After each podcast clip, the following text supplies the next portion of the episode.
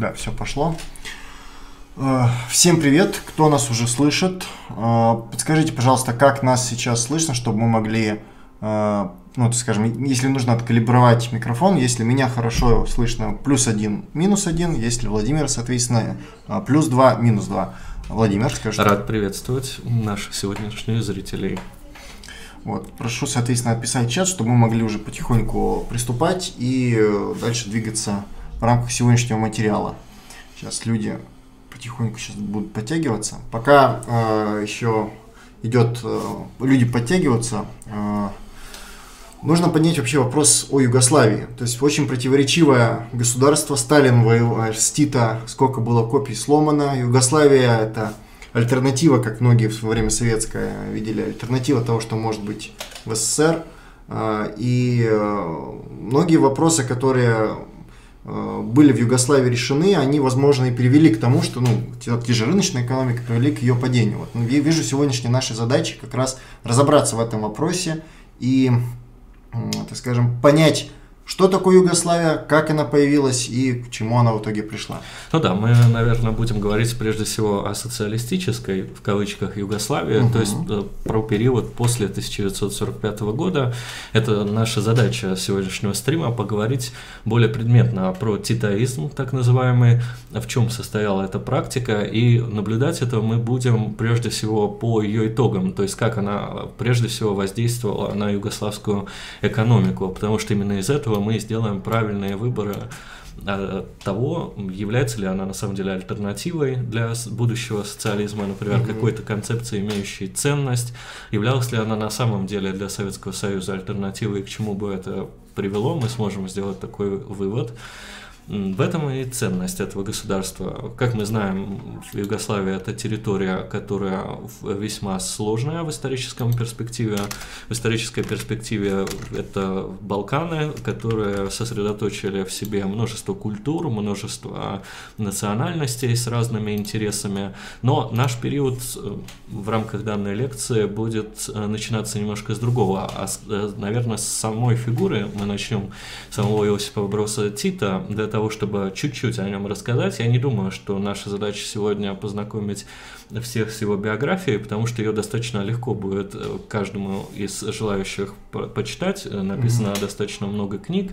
Но для того, чтобы дать понимание э, некоторой личности этого человека и ее генезису, очень важно какие-то краеугольные вещи выделить. На самом деле он происходит как раз-таки из семьи близкой к рабочему классу, его происхождение в данном случае относительно чистое. Он получил образование достаточно фрагментарное, оно было э, в какой-то момент прервана войной. Он участвовал в Первой мировой войне на стороне Австро-Венгерской империи, что и понятно угу. в силу принадлежности Югославии на тот момент и контроля над ее внешней политики.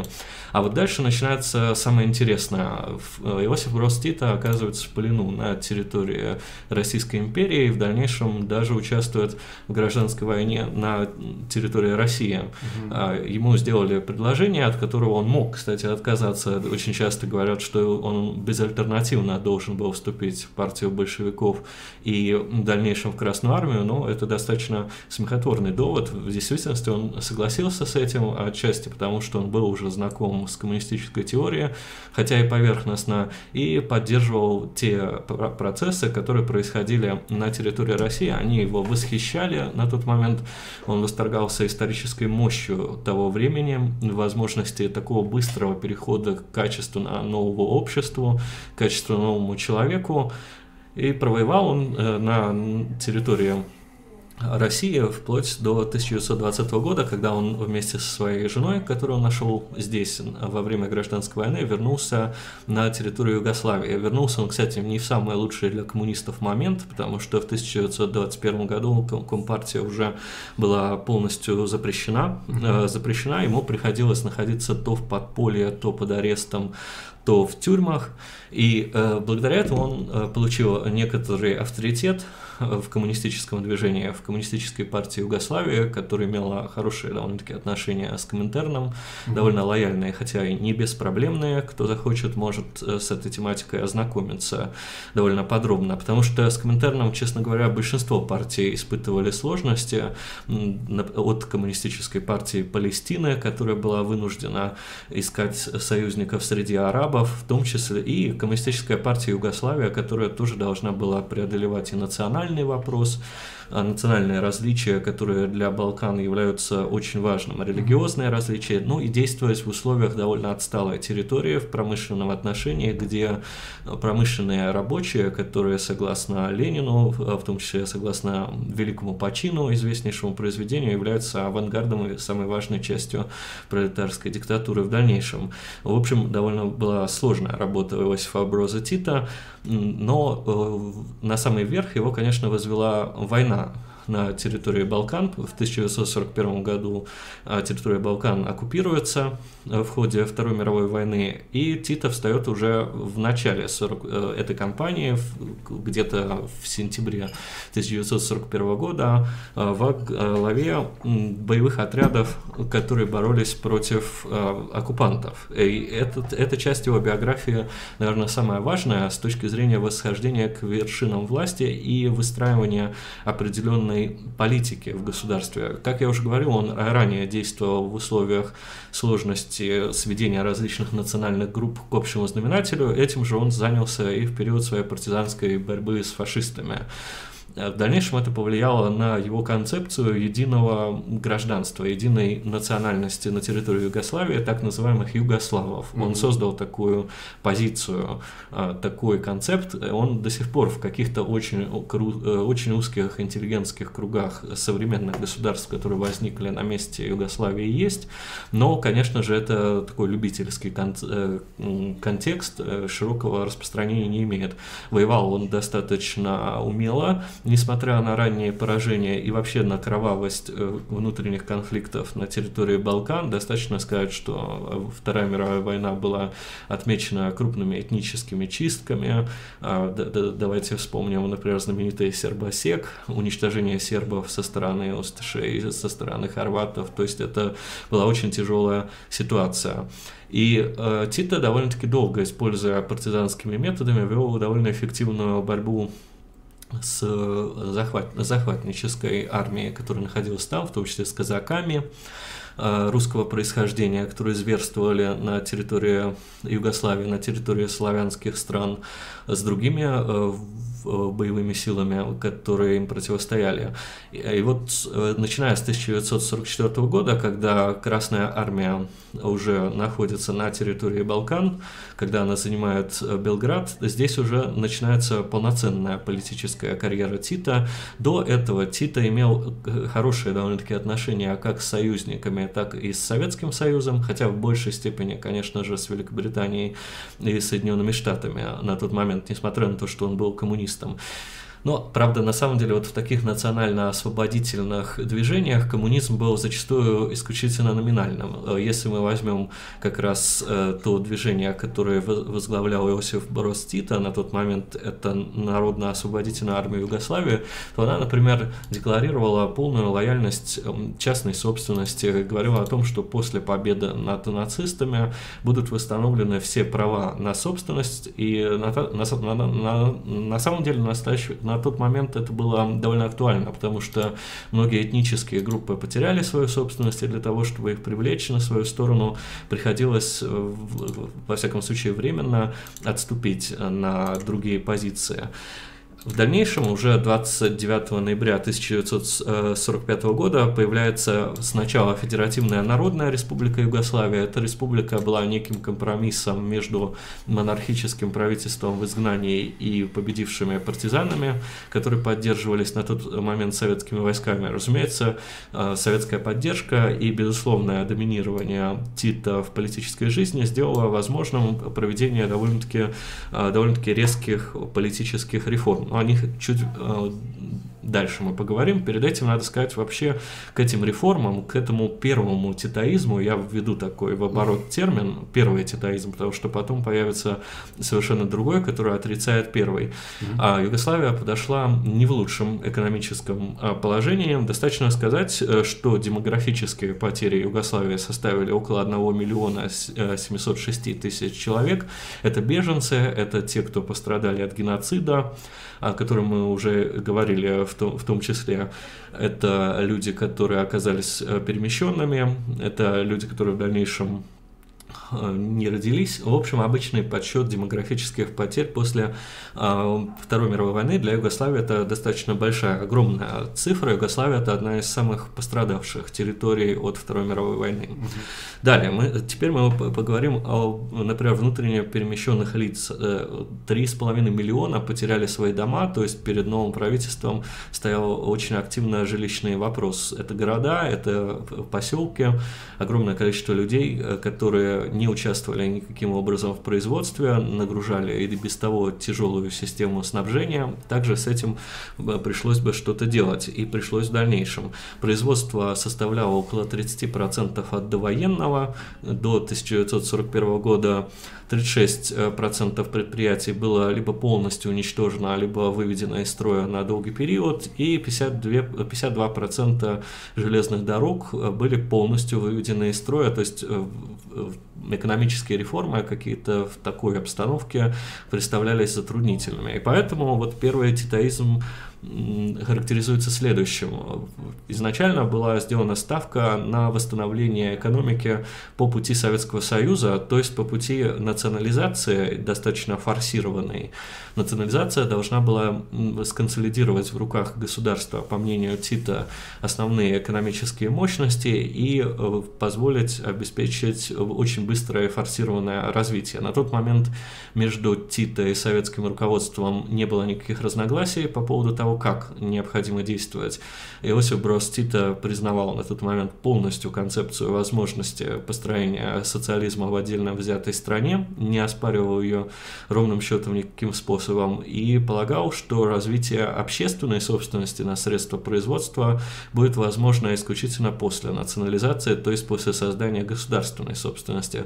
Государственная собственность, кстати, и общественная собственность Тита достаточно четко различал. Он считал, что государственная собственность на первом этапе по политэкономическому свойству незначительно отличается от частной, и только потом, по мере строительства социализма, она приобретет общественный характер.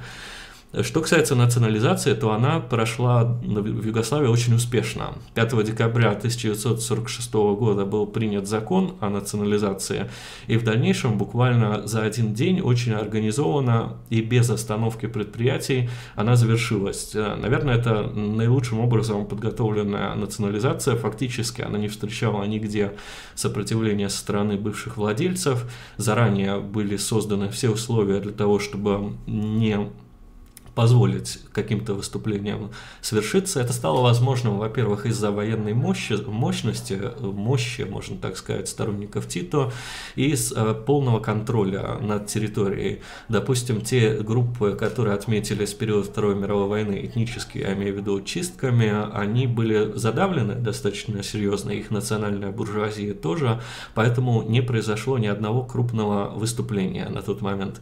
Э, таким образом, первый этап национализации операции состоялся а, триумфально. В дальнейшем был объявлен первый пятилетний план, который предполагал прежде всего создание индустриальной базы для дальнейшего экономического развития.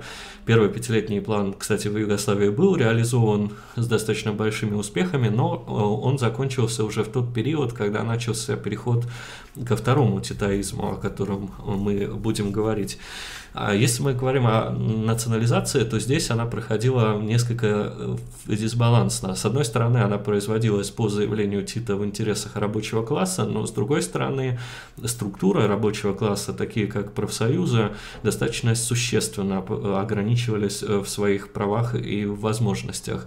А профсоюзы, на самом деле, далеко не всегда позитивная вещь при таких переменах, потому что профсоюзы многие являются буржуазными, и в Югославии было зачастую именно так. Далеко не все члены профсоюзов поддерживали национализацию, среди них было немало тех, кто воспринимал ее в качестве экономически неэффективной меры. Профсоюзники были во многом разделены по этническому принципу и по многим другим.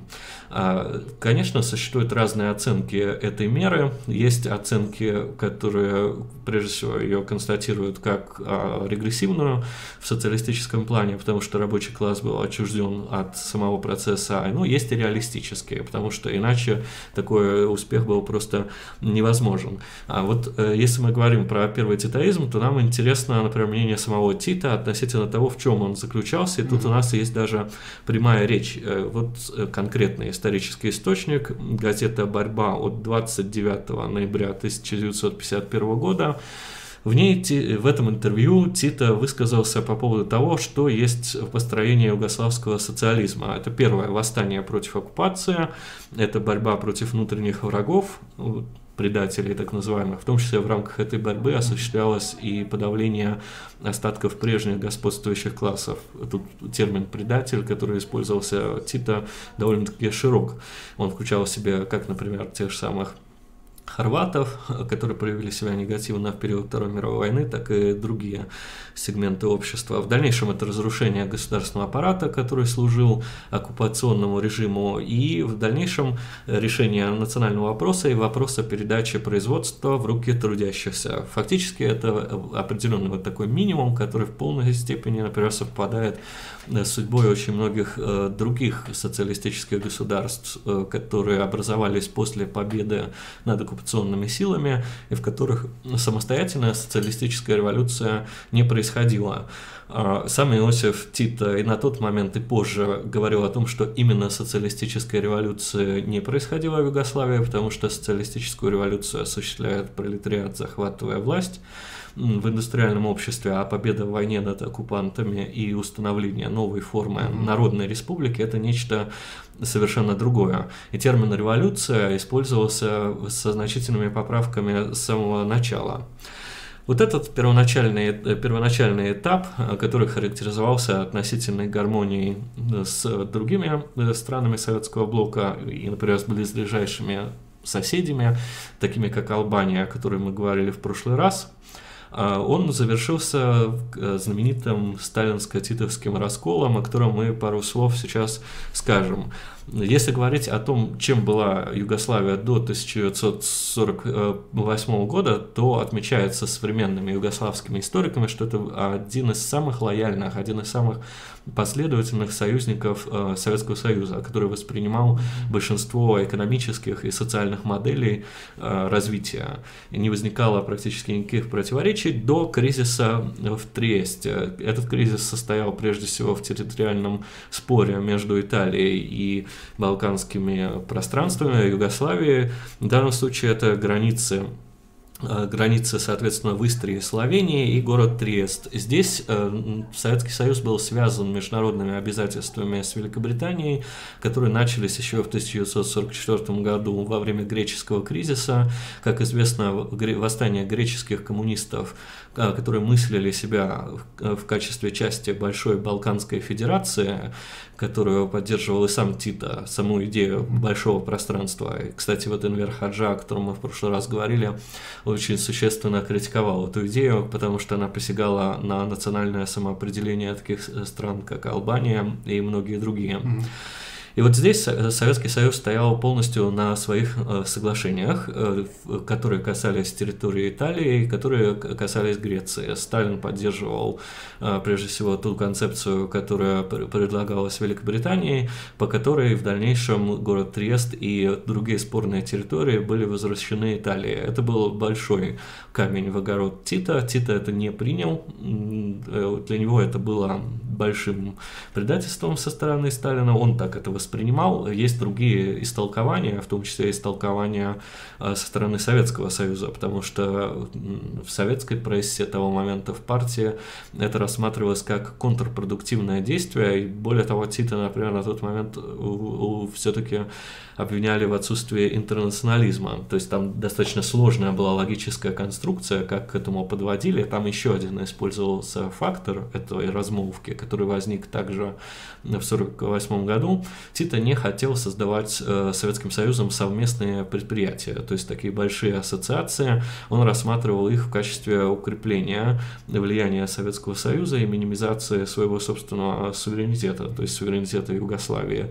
Поскольку Тита не захотел э, такие вот линии экономических связей с Советским Союзом устанавливать, это послужило поводом для его обвинения в, Совет, в Советском Союзе в желании соединиться с западными державами. В принципе, здесь логика была достаточно простая. Если Тита не хочет участвовать в построении общего социалистического хозяйства, следовательно, что еще остается? Э, советские полемисты и публицисты как раз этому исследовали. Если не это, то неужели Тита будет развиваться автономно? Скорее всего, он подключится к западной системе. Тем более, что 48 год это еще и время плана Маршалла, это соблазнительные способные возможности, которые, кстати, Югославия в тот период совершенно не получила от э, западных стран. Э, то, что Греция отошла в сторону британских интересов, э, в среде коммунистов э, Югославии вызвали, вызвало огромное осуждение. У них была еще некоторая надежда на то, что все удастся исправить. А на самом деле греческая трагедия – это один из самых драматичных эпизодов конца Второй мировой войны, когда, например, против коммунистов Греции Великобритания использовала даже немецкие войска, э, которые изначально сдали оружие, но впоследствии были в Великобритании вновь вооружены. А, вот э, так получилось. И советские войска стояли на границе и никуда не пошли. Здесь есть разные точки зрения, почему это было сделано. Рекомендую об этом почитать. Э, было ли это обосновано военными причинами? Это вот, кстати, такой же вопрос, как, например, с Варшавой. Почему не помогли Варшавскому восстанию? Либо тут э, злобный умысел Сталина имелся на уничтожение польского национального движения, либо какая-то очевидная военная невозможность. В случае Греции, несомненно, никакого никакого желания поражения коммунистической партии не было, а, но было ли это связано именно обязательствами перед Великобританией или военной невозможностью в условиях Второй мировой войны осуществить такой бросок, это я предлагаю каждому на основании своего такого внеклассного чтения установить. Вот, э, теперь, э, что произошло после разрыва этих экономических связей? Э, как впоследствии, уже в начале 60-х годов, как мы обсуждали в случае с Албанией, Югославия осталась без советских специалистов, а собственных специалистов, инженеров у нее было мало. Возник вопрос, вопрос о том, как дальше развивать экономику, каким образом справиться с ситуацией, когда советской помощи уже не было. Югославия пыталась какое-то время доказывать и Советскому Союзу, и другим социалистическим странам, что она все-таки остается, например, в зоне марксизма-ленинизма. Публиковались достаточно обширные статьи на эту тематику, но со стороны Советского Союза вплоть до времени Хрущева попыток сблизиться с Югославией уже практически не было, потому что у КПСС на тот момент и у Сталина были строго определенные требования к Югославии. И тут, кстати, э, кстати, они были совершенно не безосновательны. Иногда в наших публикациях э, российских мы можем увидеть такую концепцию, которая идет из 80-х, она, очевидно, уже устарела, что это была такая некоторая блажь Сталина, его личная антипатия к Тита. Но здесь психологическая интерпретация не совсем верна, потому что, во-первых, у Советского Союза внутри самой коммунистической партии Югославии имелось очень много союзников, э, некоторые из которых э, по своему влиянию могли бы заместить Тита. На самом деле, вот в 1948 э, году и в 1949 были достаточно крупные силы внутри, которые назывались и Бовичи, и сталинисты, так называемые. Эта сила была настолько большой и значимой, и вооруженной, что э, самому югославскому правительству пришлось для них создавать концентрационные лагеря.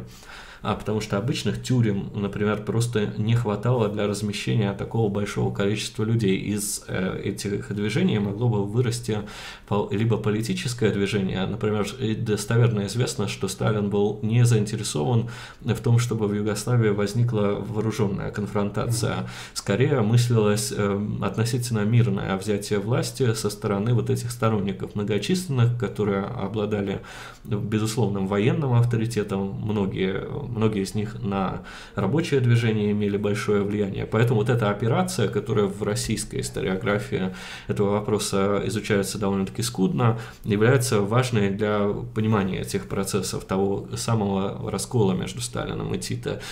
Известные лагеря, например, под названием Голи-Аток, э, который вобрал в себя все самое худшее, что было в лагерях военнопленных в период э, Второй мировой войны, э, и это большая драма, которая вспоминается вплоть до настоящего времени в странах, которые образовались на территории Югославии. Югославии.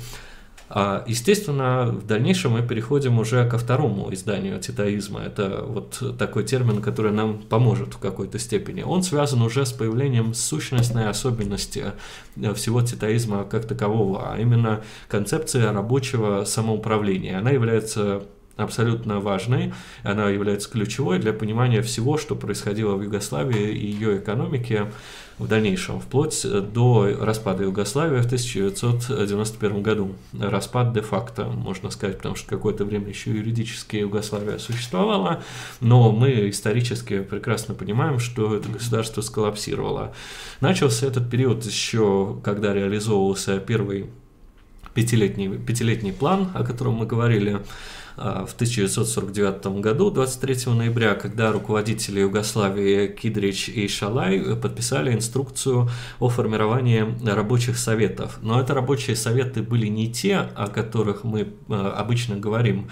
Если, например, в советской истории советы являлись прежде всего формами диктатуры пролетариата, то есть советы это условно государство, а, государство в определенной исторической форме, можно так сказать. Здесь эти советы имели другое значение. Эти советы тогда еще касались исключительно местного самоуправления, хотя уже в коридорах а, Коммунистической партии Югославии очень активно шла дискуссия о том, каким же образом распространить рабочее самоуправление на экономику. А, в тот момент, э, в тот момент когда реализовывался пятилетний план, э, стало очевидно, что необходимо произвести некоторую реформу с управлением предприятий, а, предприятиями, но Тогда еще ее контуры обсуждались, можно так сказать, практически шепотом, потому что сказать на тот момент, что можно передать права управления и даже собственности на предприятие самим рабочим было невозможно, потому что, как мы знаем, в марксизме и ленинизме а, в рамках той самой знаменитой дискуссии о профсоюзах в начале 20-х годов была выработана концепция, что передача рабочим в собственность кооперативную промышленных предприятий к социализму не ведет вот эта теоретическая посылка на тот момент еще признавалась. Однако в дальнейшем, в дальнейшем все-таки тенденцию интеллектуальную возникшую уже не удалось э, создать, а э, полностью сдержать. Сначала в 1950 году такое самоуправление и э, номинальное, во всяком случае, руководство самими рабочими предприятиями, которые были ранее национализированы, было введено на крупных предприятиях, которые на, которые на тот момент по большинству еще были межгосударственные, между частными, вроде бы как национализированными, но структура капитала там, надо признать, сохранялась. А тут уже большой вопрос, почему так происходило, почему зачастую бывшие собственники трансформировались в назначенных директоров, это дискуссионный вопрос, который полностью не закрыт на настоящий момент. Есть э, такая вот адвокатская позиция, что они были наиболее эффективны, но э, все-таки полностью управляет производством, как правило, не сам капиталист, а скорее наемные менеджеры и управленцы.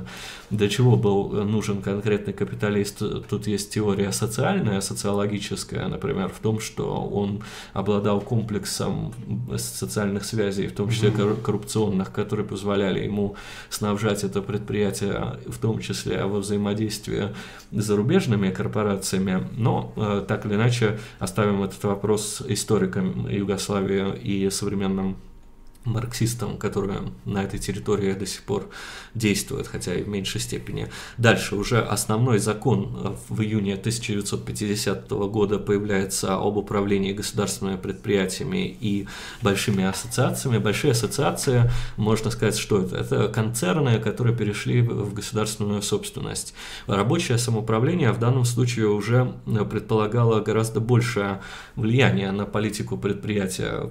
Это влияние уже уже предполагала возможность э, получения э, некоторых экономических преференций в зависимости от экономической результативности предприятия. Ну, то есть, если переводить э, в нашу терминологию, это получение прибыли в какой-то степени, распределение прибыли предприятия. Тогда это еще оговаривалось очень аккуратно, тогда это говорилось в том ключе, что предприятие может установить заработную плату самостоятельно, и в зависимости от показателей деятельности ее повышать или понижать, но в реальности, если мы посмотрим на экономический процесс, это было прямо увязано э, с бухгалтерской отчетностью из категории прибыли.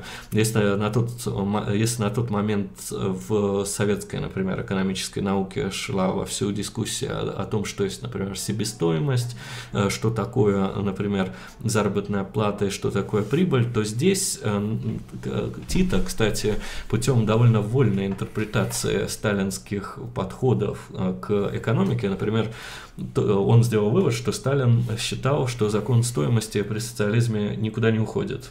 Э, именно такой вывод сделал Тита и обратил его, в принципе, на свою сторону. Он считал, что такое э, такой процесс управления предприятием вполне может быть. И, кстати, вот термин себестоимость, который был на тот момент в советской экономической, политэкономической науке, ушел из югославских учебников, из э, публичного дискурса. Вот э, дальше э, можно сказать, что такое этот рабочий совет. На крупном предприятии это численность от 15 до 120 членов, а мелкие предприятия, которые состояли, например, из 30 рабочих, фактически все эти 30 рабочих обозначались в качестве членов этих советов. Mm-hmm. На тот момент, на тот момент вот эти фабричные советы еще очень сильно контролировались партийным руководством, они еще не приобрели тех свойств, которые у них появятся в дальнейшем. Естественно, так, начало такого процесса не могло остановиться. И вот э, югославский опыт нам показывает, что дальше идет закономерное углубление такого принципа. В 1952 году, э, который для Югославии скорее является водоразделом, происходит одно важное событие.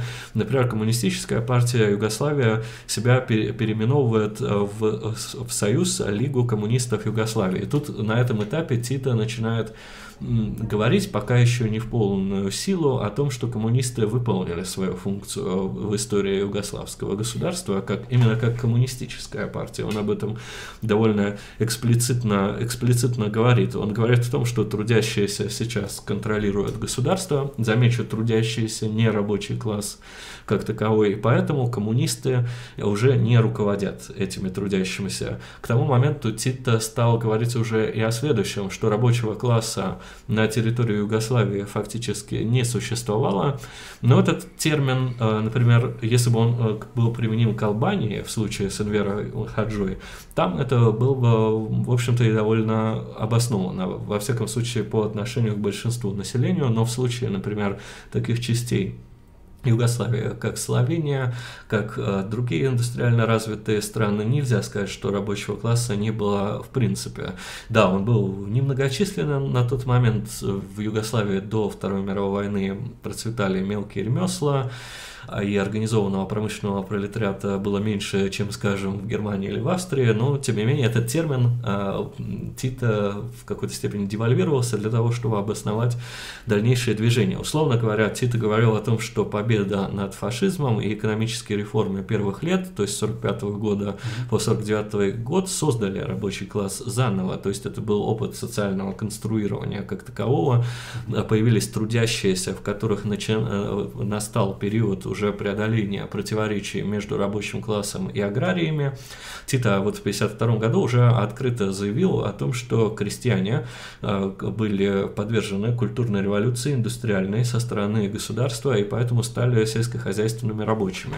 Кстати, надо сказать, что в области аграрной политики в период с 1945 года по 1949 э, активно шла коллективизация, правда, она была не, не особенно успешной. Причем коллективизация шла в рамках двух направлений. Одна именно коллективизация, то есть создание коллективных хозяйств, а другая это создание совхозов по советскому образцу, то есть э, промышленных, сельскохозяйственных, аграрных предприятий как таковых. На эти предприятия сельскохозяйственные распространялась, например, вся концепция, например, рабочего самоуправления, на колхозы нет. В дальнейшем будет переход уже к частному сельскому хозяйству и сохранение некой видимости наличия совхозов как предприятий.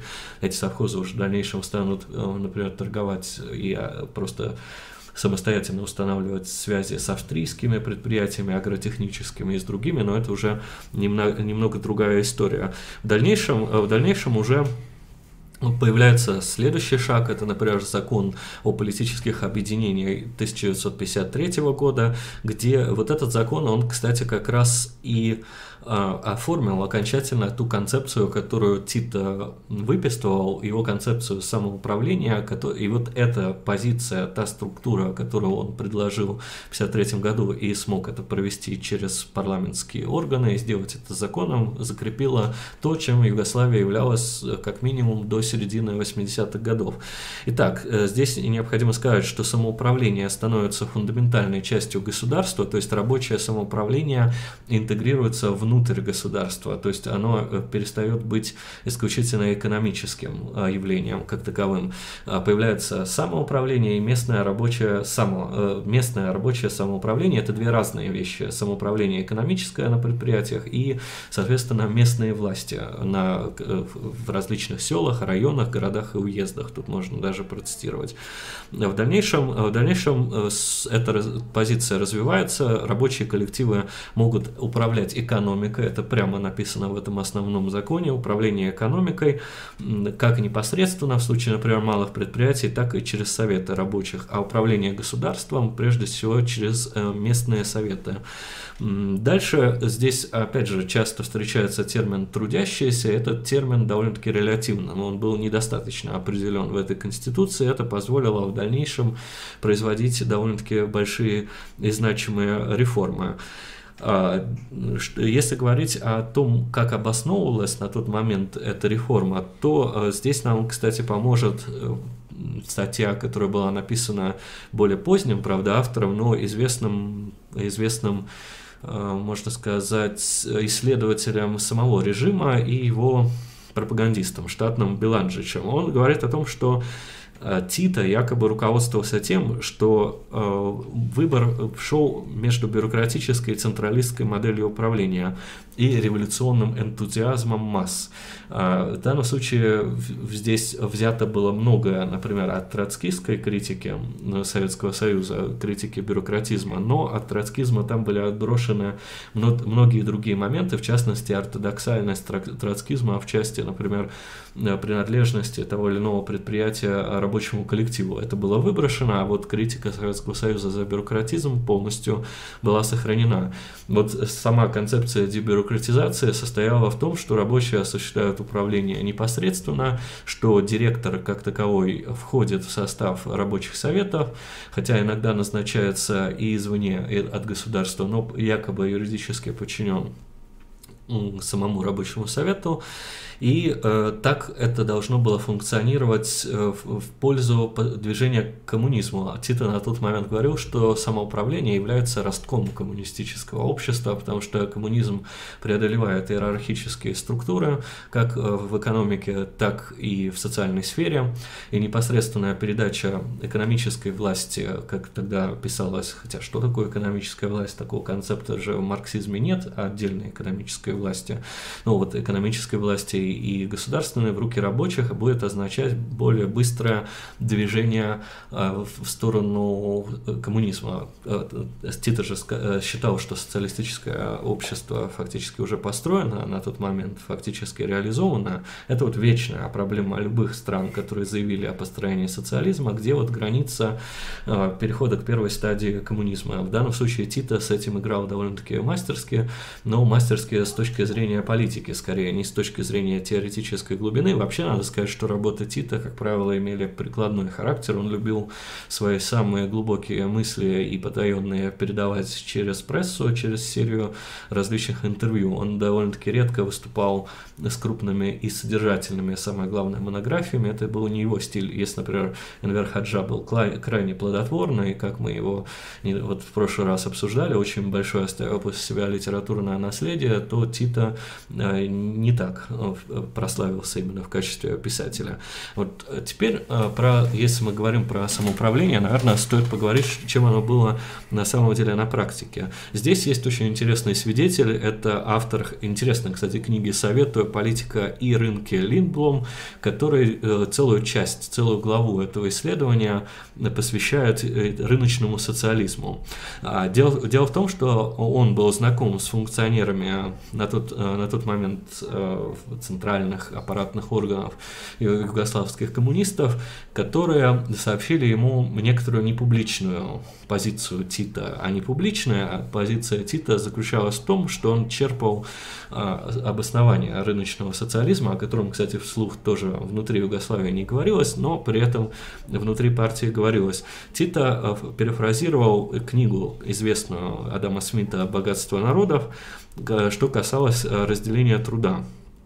Он считал, что государственная функция э, в Югославии должна сохраняться исключительно потому, что мелкие предприятия в условиях развития крупных игроков на рынке мало способны участвовать в рыночных отношениях. Поэтому функция югославского социализма, функция государства является, по сути, поддержка так называемого малого и среднего бизнеса. Согласитесь, это уже фактически обычная капиталистическая концепция, которая периодически в современных капиталистических государствах приходят, иногда отходят.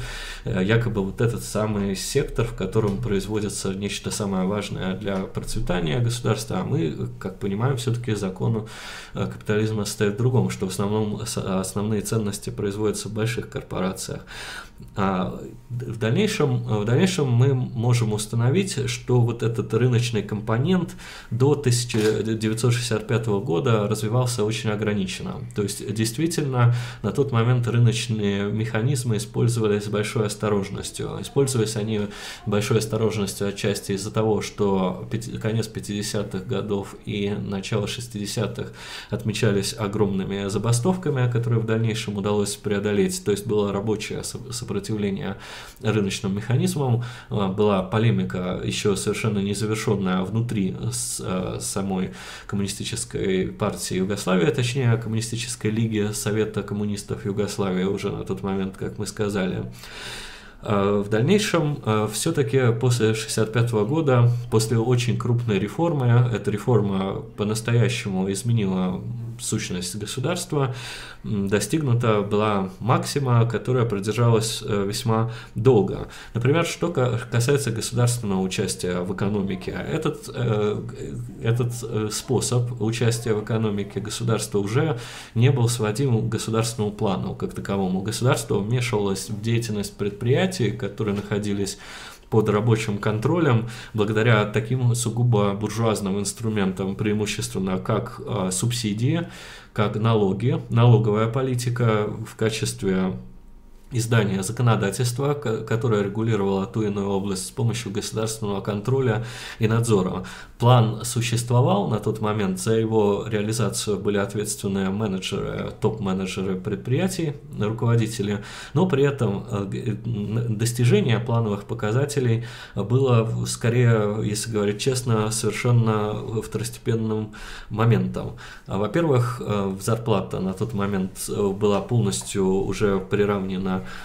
к тому, э, можно так сказать, э, виду, который есть и во многих капиталистических странах и сейчас. Э, соответственно, была минимальная заработная плата установлена государством, все остальное формировалось за счет перераспределения прибыли между рабочими.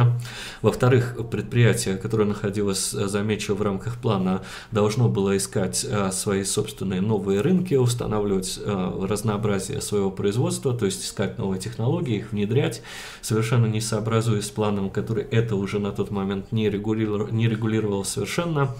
Опять же, э, план уже не настаивал на тот момент в Югославии, чтобы, чтобы само экономическое развитие концентрировалось в самой Югославии, формировались производственные цепочки фактически даже поощрялось создание производственных цепочек с Австрией, впоследствии даже с Западной Германией.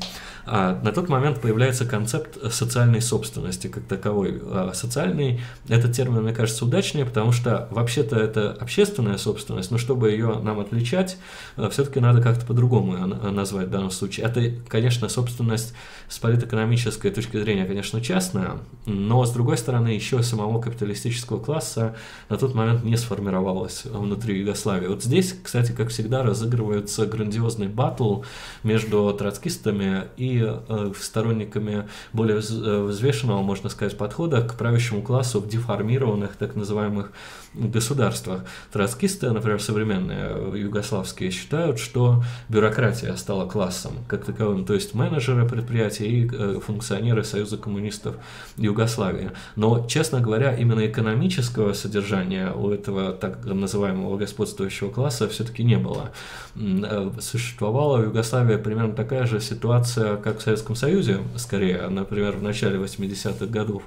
А ведь согласитесь, что бюрократия как таковая именно класс классом в экономическом смысле не смогла стать то есть буржуазией. Наверное, будет необоснованно говорить о том, что советская бюрократия, какой-нибудь Константин Устинович Черненко являлся капиталистом. Это неверно. С другой стороны, конечно, место капиталист, капиталистов было вполне вакантно. То есть еще должно было пройти около 30 лет, чтобы они объявились и заявили свои права на престолы которые были для них подготовлены. Но все-таки нельзя сказать, что это на тот момент было что была вот такая вот явная классовая структура, то есть что бюрократия стала таковой.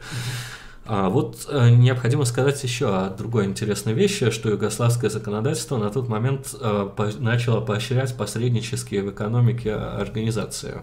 Посреднический и банковский. Банковский капитал стал э, свободен от многих ограничений очевидных. Э, банки были включены в процесс кон конкуренции.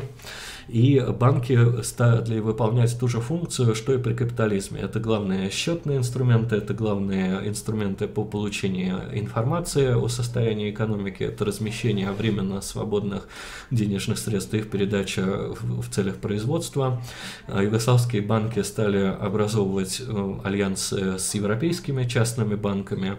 И не только банки, но и крупные промышленные предприятия. На территории Югославии активно действовали э, транснациональные корпорации, которые фактически были частно-собственническими, потому что югославское законодательство и правительство на тот момент не настаивало на то, чтобы они полностью адаптировались к условиям в том числе правовым и экономическим Югославии, допускали извлечение прибыли открытое, хотя иногда это пытались все, все-таки как-то провести через рабочий, рабочий контроль, через решение рабочих советов, но ближе к концу югославской истории от этого не осталось уже ни следа. Если говорить о самом рабочем классе, то в этот период второго титаизма резко меняется роль профессиональных союзов. Профессиональные союзы фактически становятся организаторами социальных компаний, э, организатором организаторами самого рабочего самоуправления, организаторами внедрения инноваций и, в общем-то, инструментами контроля за производством.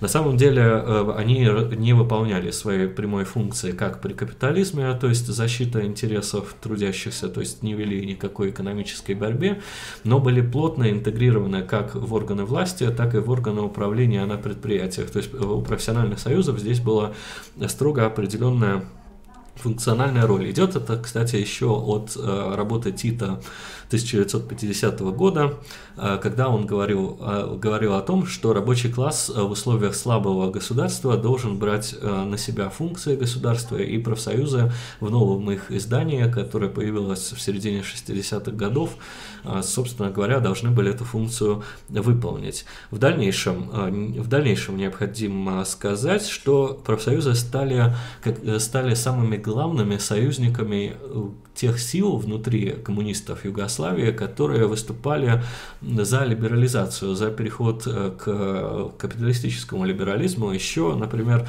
на съезде Союза коммунистов Югославии 1957 года они поддерживали требования части кавычках коммунистов относительно большей либерализации. Либерализации цен, либерализации права на создание тех или иных предприятий. И, кстати, эта суть э, профсоюзов э, в Югославии сохранялась до самого последнего момента. Например, если мы возьмем 1974 год, когда принималась новая конституция Югославии, которая больше предоставит право субъектам федерации э, и даже начнет федерализацию республик, которые находились внутри Югославии, так, а, таких как Сербия, а, и в которой появились, например, такие автономные анклавы, как э, Косово, как Косово, Косово э, вот Албания, часть Албании, Кос, Косовары смогли получить очень много, а в дальнейшем, как мы помним, в Косово развернется начнется в конце 90-х годов э, значительный этнический конфликт. И вот в этот момент профсоюзные активисты и бонзы, и рабочие, которые туда входили, полностью стояли заодно с э, националистами, которые были вполне себе интегрированы внутрь э, коммунистической, коммунистической партии Союза коммунистов Югославии. Э, профсоюзники поддерживали полностью либерализацию рынка. Они, кстати, исповедовали традиционную либеральную мантру о том, что освобождение бизнеса от государственных ограничений позволит повысить зарплату зарплаты, и это позиция была очень эффективно транслирована югославским рабочим. Они действительно считали, что если углубить капиталистические реформы, то заработные платы будут больше. Профсоюзы, кстати, здесь очень эффективно манипулировали опытом тех югославских граждан, которые работали в Западной Германии и в Австрии, ведь э, Тита разрешил миграцию рабочей силы, э, неограниченную фактически трудовую миграцию. Опыт Западной Германии эффективно транслировался внутрь э, рабочей рабочего класса Югославии, многие рабочие считали, что у нас точно такая же страна, но более бедная, поэтому нужно бизнес освободить от налогов, то есть э, ввести нужный налоговый режим и позволить зарабатывать деньги. А Притом на тот момент еще не говорилось о появлении фигуры собственника, но при этом, э, если говорить о том, э, какую информацию собирали югославские спецслужбы, то внутри рабочего класса, рабоч... вообще внутри трудящихся, можно так сказать, уже сложилось мнение, что в Югославии любые разговоры о социализме являются э, вот исключительно декоративной ширмой. А, кстати, вот а, профсоюзы на тот момент еще работали в качестве отличных пропагандистов, которые транслировали в Югославии ужасы от положения рабочих а, в Советском Союзе, практически ужасы, совпадающие с репортажами «Радио Свобода» относительно пустых полок, а ведь в Югославии что побольше несколько было. Кстати, вот этот миф о Югославии, он был в дальнейшем схвачен советской интеллигенцией и советскими простецами, можно, говорить, можно сказать, которые считали, что вот есть Югославия, в которой есть изобилие материальных благ. На самом деле, конечно, это было э, совершенно не, э, не совсем так. И вот э, профсоюзы стали еще локомотивами некоторых других процессов, э, которые касались непосредственно вот этого самоуправления на предприятии. Самоуправление изначально вводилось в качестве средства, которое позволило бы сдерживать э, такой вот гэп, зазор между заработными платами и дохода руководства предприятия и самих рабочих.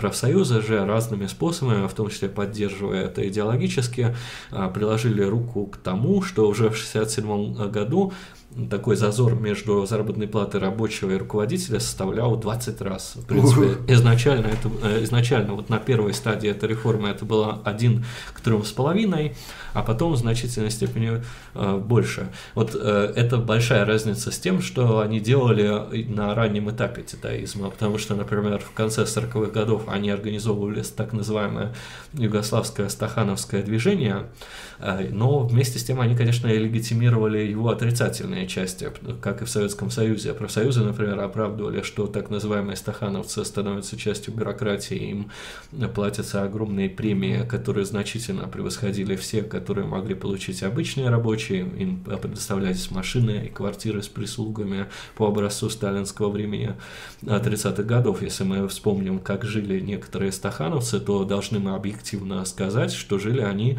на уровне номенклатуры, на уровне, например, обласканных властью писателей, таких как, например, Герман Старший, у которого имел две служанки и квартиру около Марсового поля, и многие стахановцы жили так же. И, кстати, это вызывало социальную напряженность, но вот здесь э, на тот момент профсоюзы это умели сглаживать. А теперь же, приближаясь уже к концу нашего сообщения, мы о титаизме поговорим в части его итогов. В части итогов концепции самоуправления напомню, что титаизм это прежде всего самоуправление, а все остальные вещи акцидентальные, то есть дополнительные. Изначально, после начала реформ 1952 года, э, был резкий экономический рост. Ну как резкий? 9% в год, ведь Советский Союз рос на тот момент примерно так же, без э, внедрения таких техник управления а, ну вот э, продолжался этот экономический рост и некое повышение разнообразия до, товаров, которые доступны были населению до 1964 года. Хотя надо сказать, что этот экономический рост э, он предполагал увеличение номинальных показателей, а в области потребления реального несмотря на изобилие определенных товаров, сказывался не столь значительно, как бы большинству рабочих хотелось, и следствием этого были многие стачки. Вот, кстати, многие стачки по своему генезису напоминали новочеркасские события, например, которые последовали за повышением цен и за резкой смены модели взаимодействия власти и общества. В Югославии происходили схожие процессы, но заканчивались они немножко по-другому, а иногда и точно так же, кстати, заканчивались, потому что югославское руководство не нельзя назвать полностью либеральным. Другой вопрос, что оно старалось действовать очень аккуратно, потому что эти социальные конфликты очень сильно смыкались с национальными, а Тита уже на тот момент э, проводил такую вот национальную политику в духе формирования некого единого нового югославского народа, ну и многие другие вещи. А, соответственно, э, что такое всегда капитализм, как таковой, его восстановление? Это безработица. Например, в 1965 году безработица в Югославии, которая называла себя социалистической страной, составляла 8%, а, практически 9%, если быть точным, 8,8%, 8,8% безработных, а в, номинальных, в номинальной величине 326 тысяч рабочих. Большое довольно-таки количество. На тот момент югославское руководство это не воспринимало как большой дефект, проект государства, потому что а, для них было уже совершенно легитимно говорить о, можно так сказать, резервной армии труда. Она для них не была чем-то запретным. Но поскольку наблюдался определенный рост протестных настроений, а, было, разреш... было разрешено то, о чем я говорил чуть раньше, то есть миграция в другие страны для того, чтобы решать проблему безработицы, потому что вот э, если говорить про югославский экономический рост, то он не создавал достаточное количество рабочих мест для того, чтобы вот эту резервную армию труда туда интегрировать. Плюс вот само рабочее э, самоуправление давало определенный эффект. Например, э, оно использовалось в качестве средства, которое было необходимо, например, для сокращения количества рабочих мест, э, для экономической оптимизации увеличивания прибыли. Если мы, например, о классической концепции говорим социалистического предприятия, то оно не стремится к тому, чтобы получить прибыль как таковую за счет, в особенности, сокращения рабочих мест. Такое невозможно. И вот дальше, э, вот дальше мы э, подходим, подходим к тому, что у националистических либералов, э, которые имели значительное, как я уже говорил, представительство в профсоюзах и в самом руководстве государства, получилось в 1974 году в новой конституции отметить регионализм. В этом регионализме, э, здесь необходимо сказать, э, преобладала постепенно складывающаяся прослойка профессиональных управленцев, которые в дальнейшем, надо сказать, точно так же, как и в Советском Союзе, станут э, будущими капиталистами. А, Тита, надо сказать, потерпела аппаратное поражение. На тот момент аппаратное поражение как раз состояло в его случае в том, что он не смог удержать те контуры политической системы, которые на тот, на тот момент представляли для него ценности. Но, в принципе, и жизни Тита уже было не так много, потому что в 1980 году Тита умирает, и э, начинается процесс постепенной дезинтеграции, дезинтеграции Югославии. Причем этот процесс подстегивался еще и мировым нефтяным кризисом, который отрицательно воздействовал и на Советский Союз, и на другие страны. А, и такой процесс с учетом, с учетом инфляции идеологического содержания и а, уже практически полного преобразования экономики на капиталистические рельсы, э, в принципе, привел к тому, что э, по состоянию на 1988 год сложилась некая готовность к тому, чтобы оформить э, уже юридический переход к капитализму. Здесь интересный момент заключается в том, что именно национальные границы, вот национальные пространства стали тем, тем резервуаром, в котором э, и появилась буржуазия. На самом деле вот сегментация социалистического государства в таком ключе, она ведет в значительной степени э, к появлению национальной буржуазии, если этому способствуют и другие, соответственно, э, и другие факторы. В 1988 году происходят на фоне известных событий в Европе и в Советском Союзе значительные кризисы, в том числе на авансцену вновь выходит рабочее движение, но выходит оно на рабочую, на авансцену в том же ключе, как и в позднем Советском Союзе, в качестве тех, кто требовал перемен, экономических преобразований на фоне кризиса, э, признания частью права и экономики государства уже Э, хорошо себя якобы показавших стандартов, э, существующих в крупных капиталистических странах. И это все привело в дальнейшем к масштабному кризису 1991 года, когда начали от Югославии отделяться и превращаться в отдельные капиталистические государства многие страны. Например, Славой Жижик, который известен, наверное, многим из тех, кто смотрит данный канал, отлично описывает этот процесс. Славой Жижик рассказывает, например, о том, как на Словению пытались наступать югославские танки, о том, как они э, очень быстро остановились буквально после нескольких выстрелов, поскольку вокруг как будто бы из ниоткуда появляющиеся национальные элиты, а появлялась-то она понятно откуда, из как раз э, бюрократизированных кадров, формировались э, вооруженные отряды, для, для появления которых уже были все основания, и происходил практически молниеносный этап разрушения самой концепции, самой концепции самоуправления именно. Несмотря на это, конечно, в Словении, как сам Жижик неоднократно признавал, все равно около 50% собственности долгое время оставалось государственной, но уже именно от титаизма в виде, в виде его экономической структуры ничего не осталось. Э, Жижик, кстати, конечно, сетовал очень часто на брутализм режима, э, режима Тита, считал, что этот режим был крайне репрессивным, но при этом Жижик признается, что он был получен ездил на, на, конференции в Лондон, привозил внутрь Югославии современную литературу, организовывал э, лакановские чтения. Э, и вот из, даже из его опыта можно извлечь э, важные сведения, несмотря на то, что к Жижику принято относиться вполне обоснованно критически, что идеологический контроль со стороны югославского государства за распространением непролетарской идеологии был минимален. То есть э, титаизм тут можно еще одним словом охарактеризовать, это, в принципе, вот такая ползучая деидеологизация. Деидеологизация, которая предполагала возможность поглощения множества буржуазных теорий. Например, если мы возьмем ради интереса университетские курсы по марксизму-ленизму того времени из Югославии, то мы увидим интересные вещи, как постструктурализм постепенно вторгается туда, э, то есть как изучаются работы Мишеля Фуко. Даже, кстати, антиэдип э, Гваттари и Делеза в Югославии появился ну, буквально на следующий день после выхода из парижского издательства и получил большое распространение.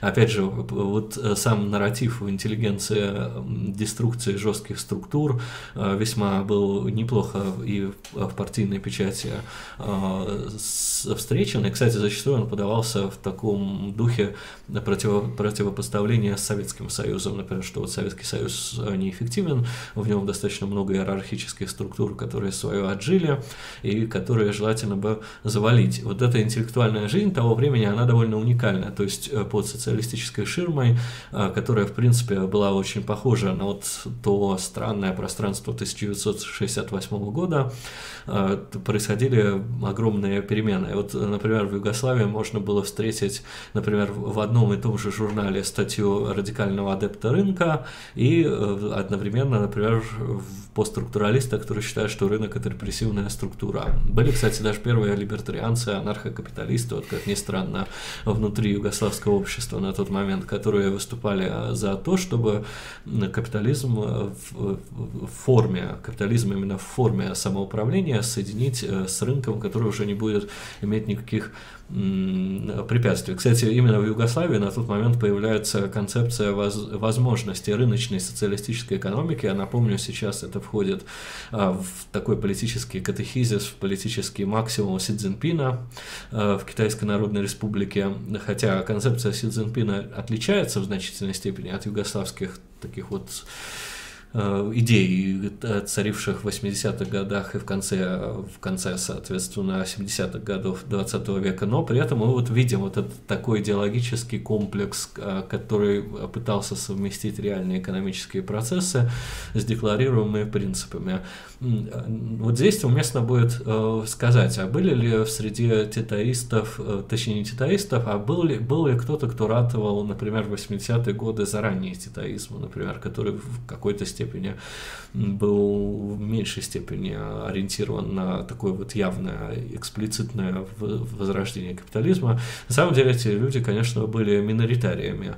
Э, их логика была вполне понятной. Они предсказывали, кстати, этнический и национальный коллапс Югославии. Они видели как раз э, в укреплении национальных э, окраин, национальных республик Югославии шаг к капитализму, потому что когда появляется некая национальность, то мы же понимаем, что в философии модерна, ну и в социологии, национальное государство – это государство буржуазное преимущественно, и, и господствующим классом национальном государстве, несомненно, должна быть буржуазия, вот она и в дальнейшем на авансцену и вышла. Вот эти вот сторонники э, титаизма первой волны, как и, например, в Советском Союзе в период перестройки, те, кто довольно искренне ратовал за возвращение к, основу, к основам, вместе не были уже услышаны прежде всего самим рабочим классом. Рабочий класс был полностью захвачен идеей тотального свободного рынка, э, несмотря даже на очевидные для себя проигрыши, которые действительно были в 90-х годах, и сложно было бы представить, что этих проигрышей могло не произойти, особенно в условиях распада экономической системы государства. Но при этом рабочий класс на тот момент хотел в Западную Германию. Как в Западной Германии? Западная Германия мыслилась в качестве такого экзистенциального мерила, экономического мерила, и в дальнейшем эта Западная Германия объявится на югославской территории, но уже в качестве миротворцев, э, которые периодически в рабочих, нацепивших на себя югославские югославский камуфляж постреливала. То есть, вообще-то, например, для югославского общества, для сербов, в особенности появление вновь на Балканах Германии, было экзистенциальным, таким вот метафизическим, как говорит Сергей Ирванович Кургинян, событием, таким экзистенциальным метафизическим поражением, но при этом рабочие все равно говорили, Западная Германия, ну вот это наше возможное будущее. Вот, таким образом, э, мы основные, основные характеристики э, титаизма, а именно, например, самоуправление, рассмотрели в пределах относительно небольшого времени, которое нам выделено, около часа, и теперь можем это более предметно пообсуждать. Спасибо большое. Э, товарищи, задавайте ваши вопросы в комментариях, делайте пометку собачка, вектор, дальше вопрос, чтобы мы видели, что эти вопросы нам адресованы. А, пока что вот тут был в чате первый вопрос. А, были ли в Югославии, в Югославии законные нетрудовые доходы, акции, спекуляции, кредиты, лотереи. Ну, да, можно сказать, что, например, лотереи были как алиаторные игры, как таковые. В Советском Союзе, кстати, тоже алиаторные такие контракты были, существовали.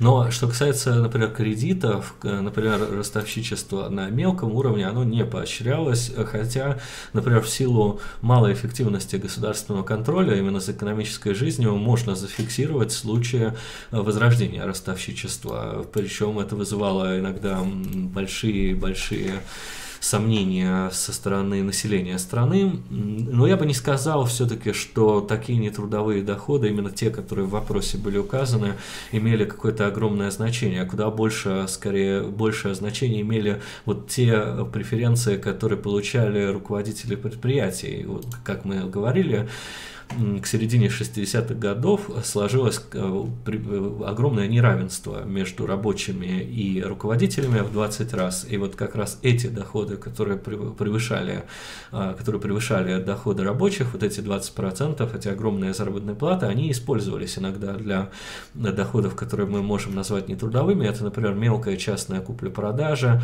это вот коррупционное преображение некоторых предприятий формально государственных в частные то есть возможность извлечения определенного, определенной выгоды, я бы вот так сказал, из Э, деятельности предприятия. Иногда вот, вот именно с этого, кстати, из такой коррупции начался капитализм э, во Вьетнаме. Например, во Вьетнаме и сейчас есть множество формально государственных предприятий, э, в которых ловкими способами организовано присвоение прибыли руководством, которое де-факто, де, де конечно, является уже капиталистами, но де-юре еще оставляет, остается руководством.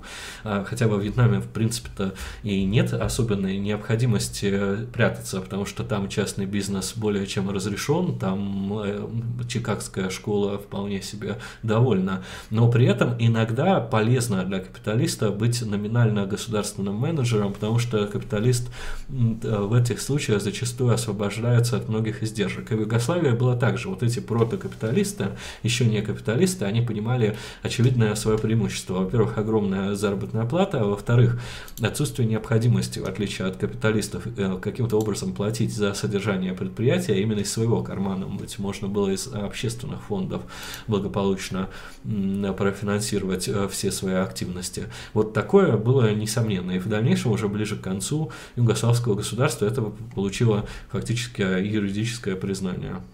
Спасибо. Э, Глеб Торгонский считает себя маоистом. Кем себя считает Владимир Зайцев? А, но на самом деле Глеб Торгонский, э, поскольку мы с ним друзья, не считает себя маоистом, на самом деле. Он говорит в пользу маоизма и справедливо, в особенности в отношении современных маоистских партизан, а на самом деле у Глеба есть множество идеологических э, противоречий и расхождений с маоистами, в особенности с современными, которые от классического маоизма достаточно далеко отошли. А себя я, наверное, буду классифицировать как марксиста, скорее всего. Это будет наиболее наиболее адекватная моя оценка себя, потому что я себя не могу причислять к какой-то существующей сейчас политической партии, к какому-либо движению и к какой-либо вот особенной идеологии, которая сложилась на левом ландшафте. Я могу сказать так. Спасибо. Почему Югославию нельзя считать очередным примером неработоспособности социализма? Ну, ответ на этот вопрос очень простой, потому что в Югославии просто не существовало социализма, в принципе. То есть движение к нему началось, как мы говорили в лекции, после 1945 года, когда происходила национализация, когда теоретически должна была быть создана предпосылка для создания социализма, для того, чтобы потом создать общественную собственность, например, как тогда Тита говорил, перейти от стоимости к потребительной стоимости. Это, кстати, эту фразу любят профессор Попов, насколько я понимаю, понимаю, говорить, то есть как раз переход к потребительной стоимости от стоимости.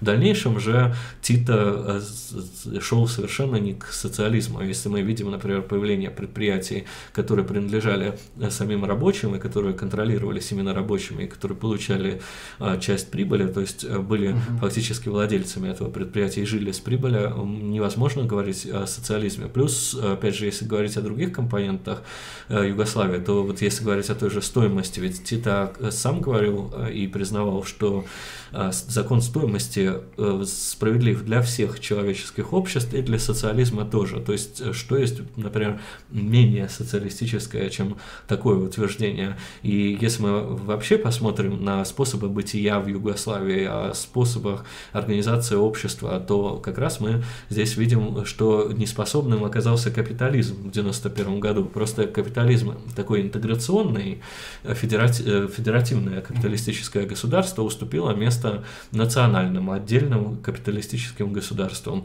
Такое в истории случается вполне. Тут э, не, неспособность социализма никаким образом не подтверждается. Другой вопрос, конечно, что антикоммунисты это используют в своих э, целях и будут использовать вне всякого сомнения. На самом деле, вот, кстати, югославская модель внутри советской диссидентуры, можно так сказать, она рассматривалась как некий образец, но как образец, кстати, антисоциалистический, то есть социализм с неким человеческим лицом, как и чешские, например. И Югославия, вот имя, а вот, кстати, они вели себя во многом как дикари, они считали, что в Югославии социализм, будучи совершенно незнакомыми с этим, с этим они смотрели только на один критерий, на, например, например, многообразие э, произведенных товаров. А это вовсе не говорит о том, что есть социализм или нет. Например, при неразвитом капитализме, извините, тоже возможен дефицит угу. и возможен, э, возможно низкая номенклатура товаров. Э, например, ну, такое при капитализме тоже э, случается. В общем, мне кажется, что югославский опыт не свидетельствует о нежизненности социализма.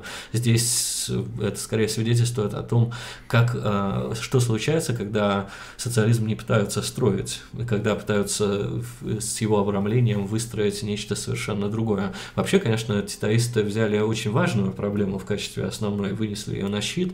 Это, таки, это каким образом государство должно убывать. Вот Тита, например, э, прямо говорит о ленинской теории э, отмирания государства, и он ее парадоксальным образом, вот это, кстати, одно из его теоретических в кавычках э, достижений, он скрещивает теорию отмирания государства с возможностью сохранения, например, закона стоимости. То есть для него это возможно вполне.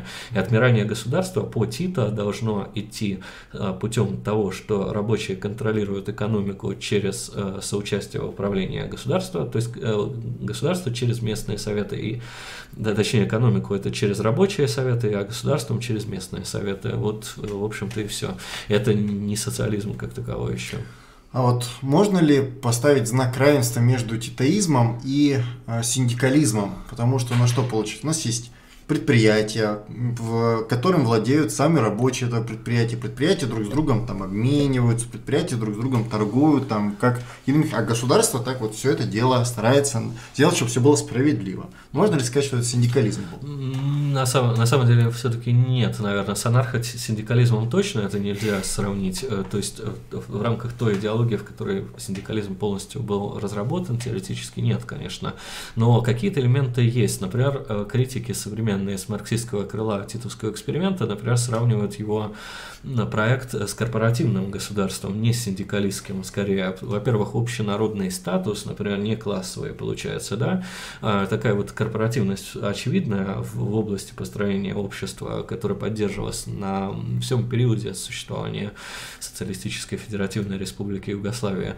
А с, э, от синдикализма они действительно взяли достаточно много. И вот, кстати, совершенно не случайно, что именно на Балканах странах выработалась все-таки до сих пор еще существующая концепция уоркеризма. Ее некоторые мои товарищи называют рабочизмом, но я все-таки на английском а, все-таки э, люблю называть, потому что рабочизм, он как-то не звучит, мне кажется. То есть вот ключевое значение участия рабочего в управлении предприятием и фактически вот создание таких социальных отношений, которые делают предприятие, ну, фактически собственностью рабочего класса. То есть вообще-то, то есть это как бы общественная собственность, но с другой стороны какая-то слишком Э, персонифицированная. Вот э, такой вот можно применить концепцию. Чистым синдикализмом не является, это вот точно можно ну, сказать. Ну, получается, это синдикализм, но с коллективной... Ну... Да, да, да. То есть, против, на самом деле, сами синдикалисты считали в титаизм контрреволюционным проявлением в течение всего времени. Они находили там некоторые положительные черты в том, что было задумано, но при этом они ведь как титаизм критиковали, как социальную практику, что в реальности бюрократия определяла решение угу. и извлекала основную пользу из рабочего самоуправления. И то, что рабочие не обладали достаточной компетенцией для правильного руководства предприятиями, синдикалисты, кстати, считали, что сама форма совета внутри предприятия не совсем верна с точки зрения обеспечения коллективной, коллективного руководства. Они считали, что надо это сделать было по-другому, не так, как в Югославии, по-другому организовать голосование, по-другому внутренние процедуры предусмотреть. Спасибо. Э, вот во время стрима ты упомянул, что Тита не, не как Хаджа, он любил отдельными э, высказываниями через газеты, через все это дело. Есть ли у него какие-то работы? И вот вопрос, а какая работа Тита лучше всего отображает его позицию в начале его руководства страной и в конце? Ну вот, э, собственно, я отчасти называл, вот э, про начало говорили, отмотать стрим, э, это, например, его интервью 1951 года, где он говорит о том, какие задачи решались революцией внутри Югославии. Это интервью, в котором он говорит, напомню, относительно победы над оккупацией, о том, э, каким образом очистить от сторонников оккупации государственный аппарат и о переводе управления страной в трудящимся как таковым. Вот э, следующие, следующие тексты у него важнейшие появляются в 60-х годах.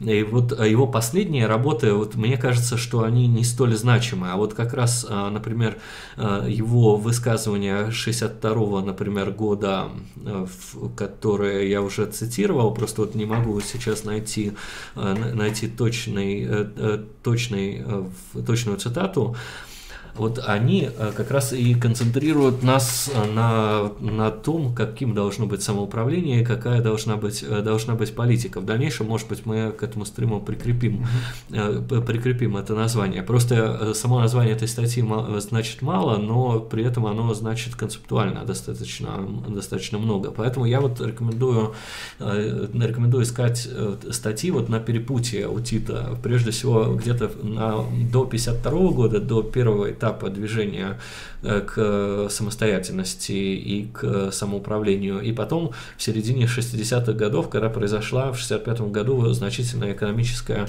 э, экономическая реформа. Вот мне кажется, вот здесь надо искать э, его наиболее важные работы и высказывания публичные.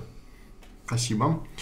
А каковы были отношения социалистической Албании и Югославии на протяжении их существования? Отрицательные. Отрицательные, особенно они ухудшились после 1948 года, как раз после разрыва с э, соответственно, с Советским Союзом между Тито и Сталином, потому что Хаджа, как я говорил в предыдущем, э, в предыдущем стримом, рассматривал Тита в качестве источника напряженности на Балканах. Ну, кстати, имел некоторые основания, потому что Тита хотел Албанию включить в состав Балканской Федерации, вообще мыслил это пространство единым. И Хаджа всегда рассматривал Югославию в качестве отступнической страны. Кстати, он, в общем-то, э, на мой взгляд, вполне обоснованно критиковал э, титовское руководство. Он в вовремя довольно заметил, что сама концепция самоуправления противоречит марксизму-ленинизму, критиковал ее за это. Он рассматривал Югославию в качестве э, потенциального противника. Энвер Хаджа ее считал вероятным противником в течение всего времени своего руководства. И Югославия рассматривалась важным фактором внутри Албании такой национальной э, консолидации. То есть это был такой большой враг, э, враг весьма важный такой враг неустранимый и постоянно нависающий над Албанией. А, естественно, проводилась полная такая вот несводимость э, двух систем э, совершенно разных. Какое-то время, кстати, на стороне Хаджи э, выступали китайские товарищи. Например, в 1963 году в Китае выходит статья, в которой подвергается югославская система огромной критики. И вот это стала статья, кстати, одним из сигналов для Энвера Хаджи в части сближения сближения с Китаем на тот момент, потому что для того, чтобы быть в хороших отношениях с Хаджой, надо было критиковать Югославию и хрущевцев на тот момент. То есть китайская вот такая писательская дипломатия, дипломатия на тот момент сработала. Хотя вот, кстати, если говорить про э, китайскую позицию в отношении Югославии, то она была довольно многомерной, потому что ведь китайцы хотели и с Югославией также взаимодействовать, потому что на тот момент перед КНР стоял вопрос доступа к технологиям, технологиям, и Югославия была одним из таких транзитных пунктов, потому что КНР мыслила части ее руководства возможность использования Югославии для закупки технологий, но это не сложилось на тот момент у Китая, сложится полно, э, впоследствии, но вот э, с Хаджой это тогда все благоприятно в 63 году сошлось. Кстати, вот если мы возьмем корпус текстов э, Хаджи, если мы даже применим такой компьютерный современный э, метод анализа текстов, если мы их э, в качестве такого большого big data используем, mm-hmm. то Тита упоминается чаще всего в особенности в ранних работах. И, например, когда э, Хаджа критикует хрущевцев, так называемых, одно из самых больших обвинений – это попытка наладить отношения э, с Югославией. Кстати, она действительно была, это исторический факт. И более того, руководство Советского Союза, на тот момент уже возглавляемое Хрущевым, пыталось Хаджу примирить с Титой, даже устроило встречу двух лидеров в 1959 году. Э, встреча закончилась э, негативно, то есть ни о чем не смогли договориться как таковых. И это даже при том, что Энвер Хаджа, например, албанский национальный вопрос в Югославии не поднимал. Он считал, что косовские албанцы не являются частью его государства. Это уже в дальнейшем будет говорить о том, что в Югославии существует национальный гнет. Но он, кстати, вот никогда не выступал за захвачен... захватнические войны. А саму Албанию Тита рассматривал в качестве совершенно неэффективного государства, в качестве источника военной напряженности на своих границах. Другой вопрос, что Тита давал Албании очень адекватную военную оценку. Он считал, что вооруженные силы Албании нанести какой-то огромный вред Югославии просто не, не могут. Хотя, например, когда в середине 60-х годов пошло такое вот перевооружение албанских вооруженных сил с помощью Китая, когда поставлялась авиация, то есть китайские копии советских Э, истребителей и бомбардировщиков, например, когда китайская э, техника другого назначения стала появляться на территории Албании, в военном руководстве Югославии были определенные мысли о том, что конфликт может разразиться. Но в целом вот отношения неприязненные. Так оно и было. И, кстати, вот до сих пор это противоречие есть между Албанией и другими странами, которые входят э, в состав бывшие, входили, точнее, в состав Югославии. Нет полного слияния и даже вот с косовскими албанцами э, пока еще не пройден процесс интеграции, тем более, что косовская буржуазия объединяться с Албанией совершенно невыгодно. Э, помните, вот я в прошлом стриме рассказывал, что албанцы направляли даже косовскому сопротивлению сепаратистам даже бункеры, которые производились при Хадже, но как, э, такого, такой вот полной интеграции так не случилось. Спасибо. Вопрос, почему Югославия не смогла в космос? Может, были проекты? Э, ну, не было просто технологической базы для того, чтобы создать свою собственную космическую промышленность и для того, чтобы для того, чтобы, в общем, самостоятельно запускать э, космические аппараты, ведь Югославия участвовала экономически в реализации части проектов э, в космической области. Югославия платила и Советскому Союзу, и западным странам за запуск э, спутников, которые работали в интересах, в интересах Югославии. Ну, тут, тут все очевидно. На самом деле космическая программа – это сложный процесс, очень ресурсоемкий. Вот, например, Корейская Народная Демократическая Республика смогла в космические технологии технология спустя десяток лет после начала этой программы, и э, это стоило Северной Корее огромных усилий для того, чтобы ее создать, и при том космическая программа КНДР пока что еще находится в стадии становления, например, у них э, им удалось вывести на орбиту искусственные спутники Земли, но при этом, например, пилотируемого полета нет. Но, в принципе, например, КНДР справедливо говорит, что пилотируемый полет в современном мире это скорее, э, скорее вот такое вот чванство, mm-hmm. потому что наиболее эффективные в космосе роботы, и КНДР собирается вот так развиваться. Но КНДР это страна, в которой смогла создать очень эффективную промышленность в этой, именно в этой области, и это большой успех.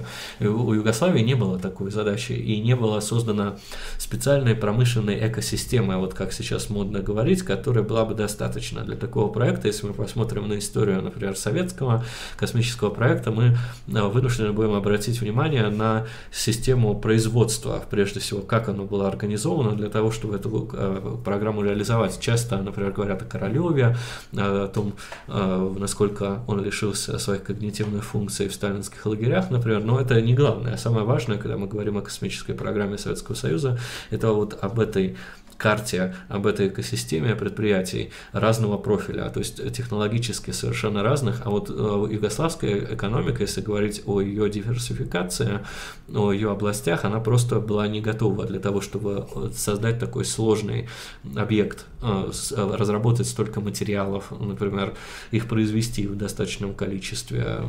Ну и были определенные, кстати, сложности и в системе образования, но они были где-то уже к 70-м годам преодолены. На самом деле интеллектуальный потенциал Югославии был более чем достаточен. Спасибо.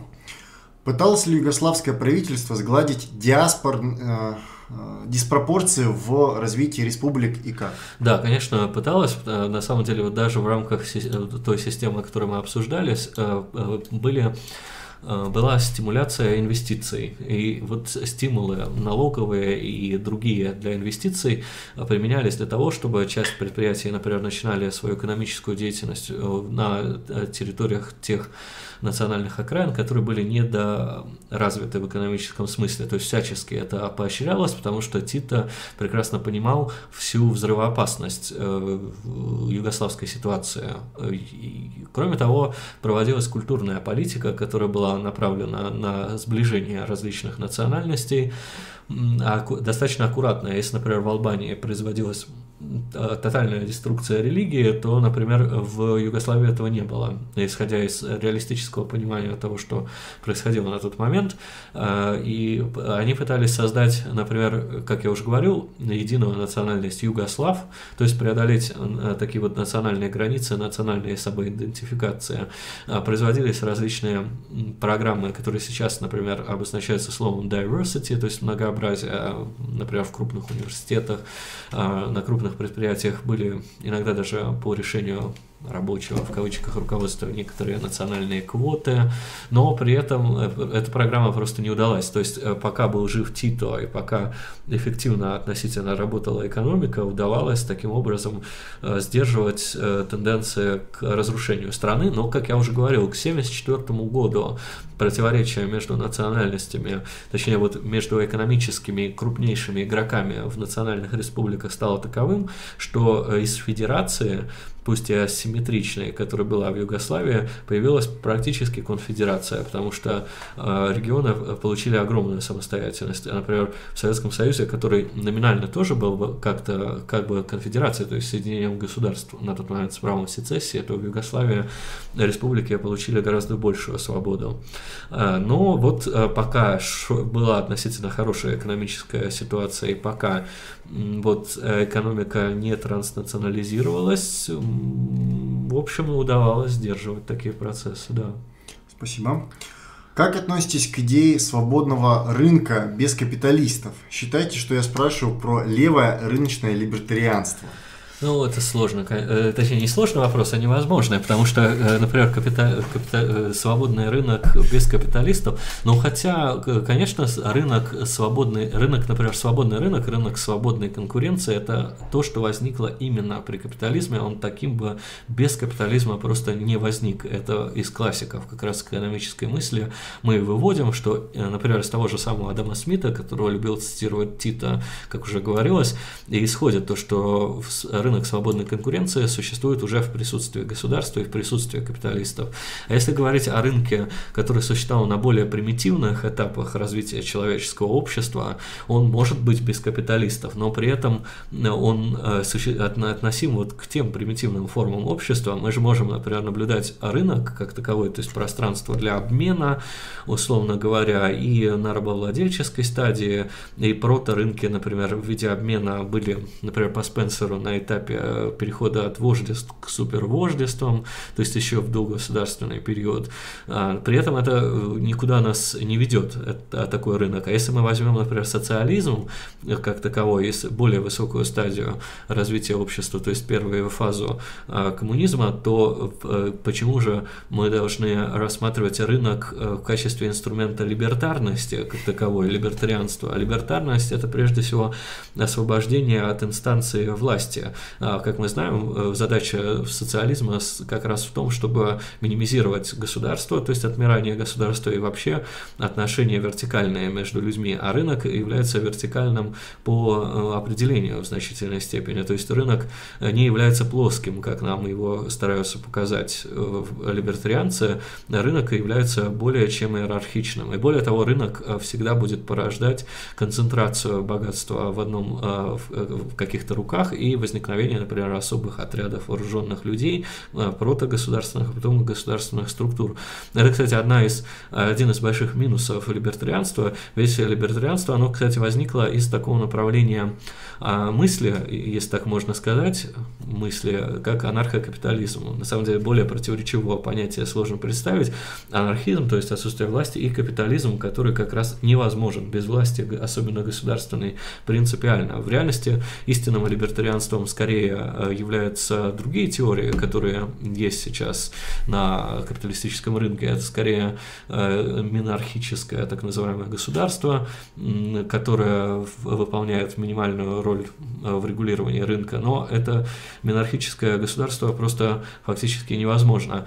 Когда мы присмотримся к любому государству, которое недостаточно взаимодействует с рынком, возьмем, например, Бангладеш, да, где государство в силу малого количества чиновников, тех самых бюрократов, которые являются частью такого совокупного а, оседлого бандита. Это, кстати, вот в институциональной теории, в либертарной очень популярный термин оседлый бандит – в Бангладеше отсутствие государственного содействия развитию, развитию капитализма приводит к недоразвитости. Государственного регулирования рынка очень мало. Государство Бангладеш, например, монархическое, но при этом развития а, полноценного попросту нет. А это, естественно, это не главный фактор, я могу сказать, он, наверное, вторичен, но при этом мы вот видим практические примеры либертарианства, то есть э, малое вмешательство государства в рынок есть, но при этом хороших экономических результатов вариантов э, нет также. Вот я вспомню достаточно один интересный эпизод.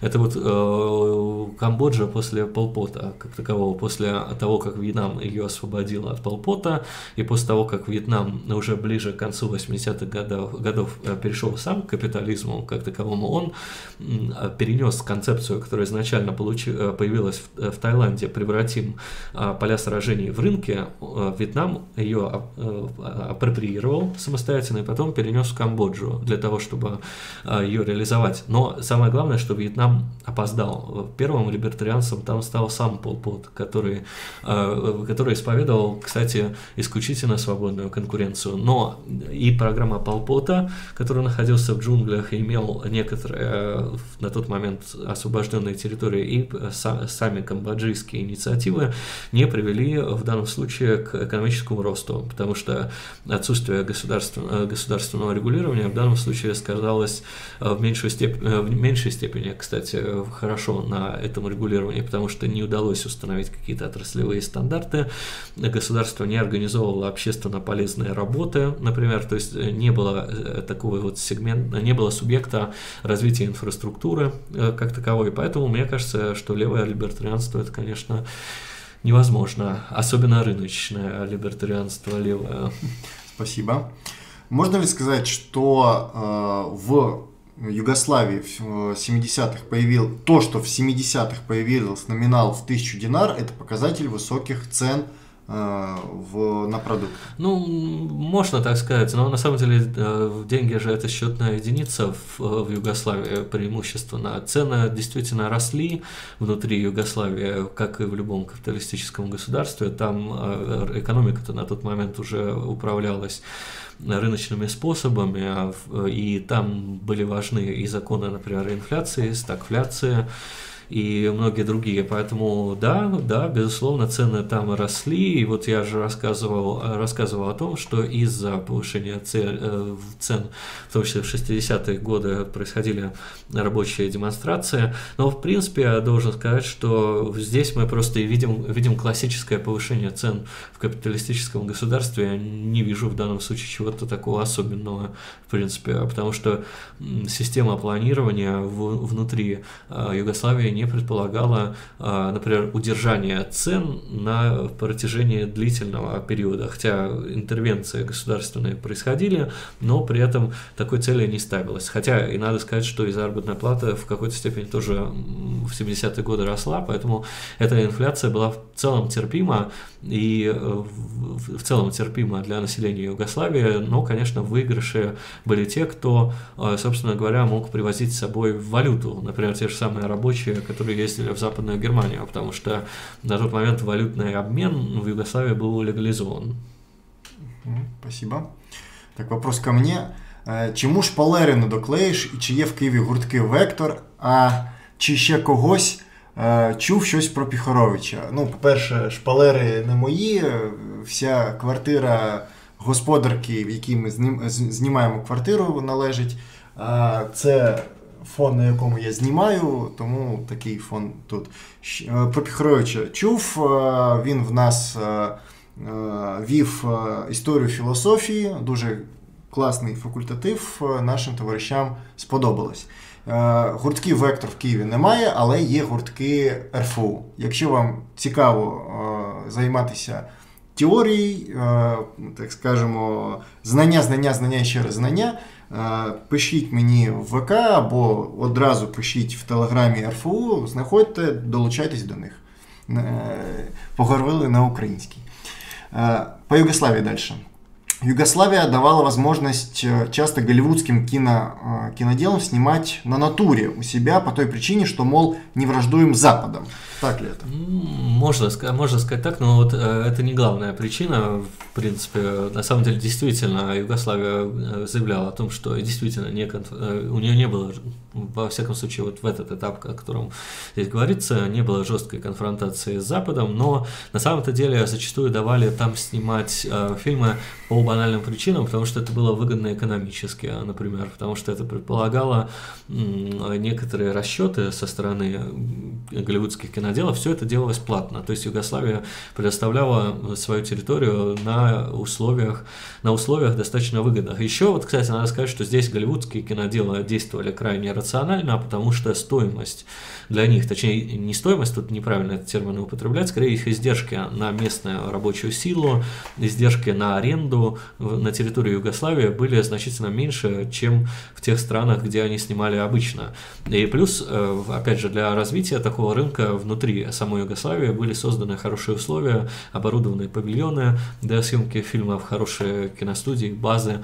А почему бы этим не воспользоваться? По сути, это то же самое, что делает капитализм, э, капитализм везде. То есть там попросту дешевле было снимать эти фильмы, это было экономически хорошо, ну и плюс обе стороны пытались это сделать интегрированным решением и заявить о таком культурном сотрудничестве, как тут правильно было сказано, о своей, своей ну не дружбе, а во всяком случае, об отсутствии конфликта с Западом, организовать культурный обмен, заработать деньги, ну то есть это такой, такая ситуация вин-вин для этих государств была. Спасибо. Все знают фильмы про индейцев да, Чингачкуга. Да. Скажите, можно ли сделать вывод, что СССР повторил во многом путь Югославии, просто более э, поздно начав процесс ликвидации построения социализма и в более короткие сроки завершив? Ну, вопрос э, предполагает множество дискуссионных моментов. Во-первых, э, э, вопрос о наличии социализма в СССР, мы его сейчас не будем рассматривать. Ну, допустим, что социализм был. Но если мы посмотрим на политику советского государства, на реформы, которые проводились, они не похожи на титаизм. Например, совершенно другое, другое экономическое содержание у косыгинских реформ. Например, ни о каком рабочем самоуправлении там не говорилось. Система государственного управления и местного самоуправления в Советском Союзе была устроена по другому принципу. Кстати, мы должны помнить, что в Советском Союзе, начиная с 1936 года, именно роль трудовых коллективов в политике сильно редуцирована была и в дальнейшем не вернулась на свои предыдущие позиции. Плюс э, Советский Союз начинал свои реформы, исходя из совершенно другого уровня развития экономики, и перестройка в дальнейшем проводилась э, другим способом, с помощью других экономических мер. Кстати, у югославского пути, конечно, существовали свои сторонники в Советском Союзе, но если мы посмотрим на конкретные реформы, которые проводились э, во время перестройки, они совершенно другие. Допустим, если мы возьмем кооперативы, которые создавались э, в 80-е годы в конце, это не те предприятия, которые были аппаритита, а совершенно другая модель, потому что кооперативы это уже чистые частные предприятия как таковые.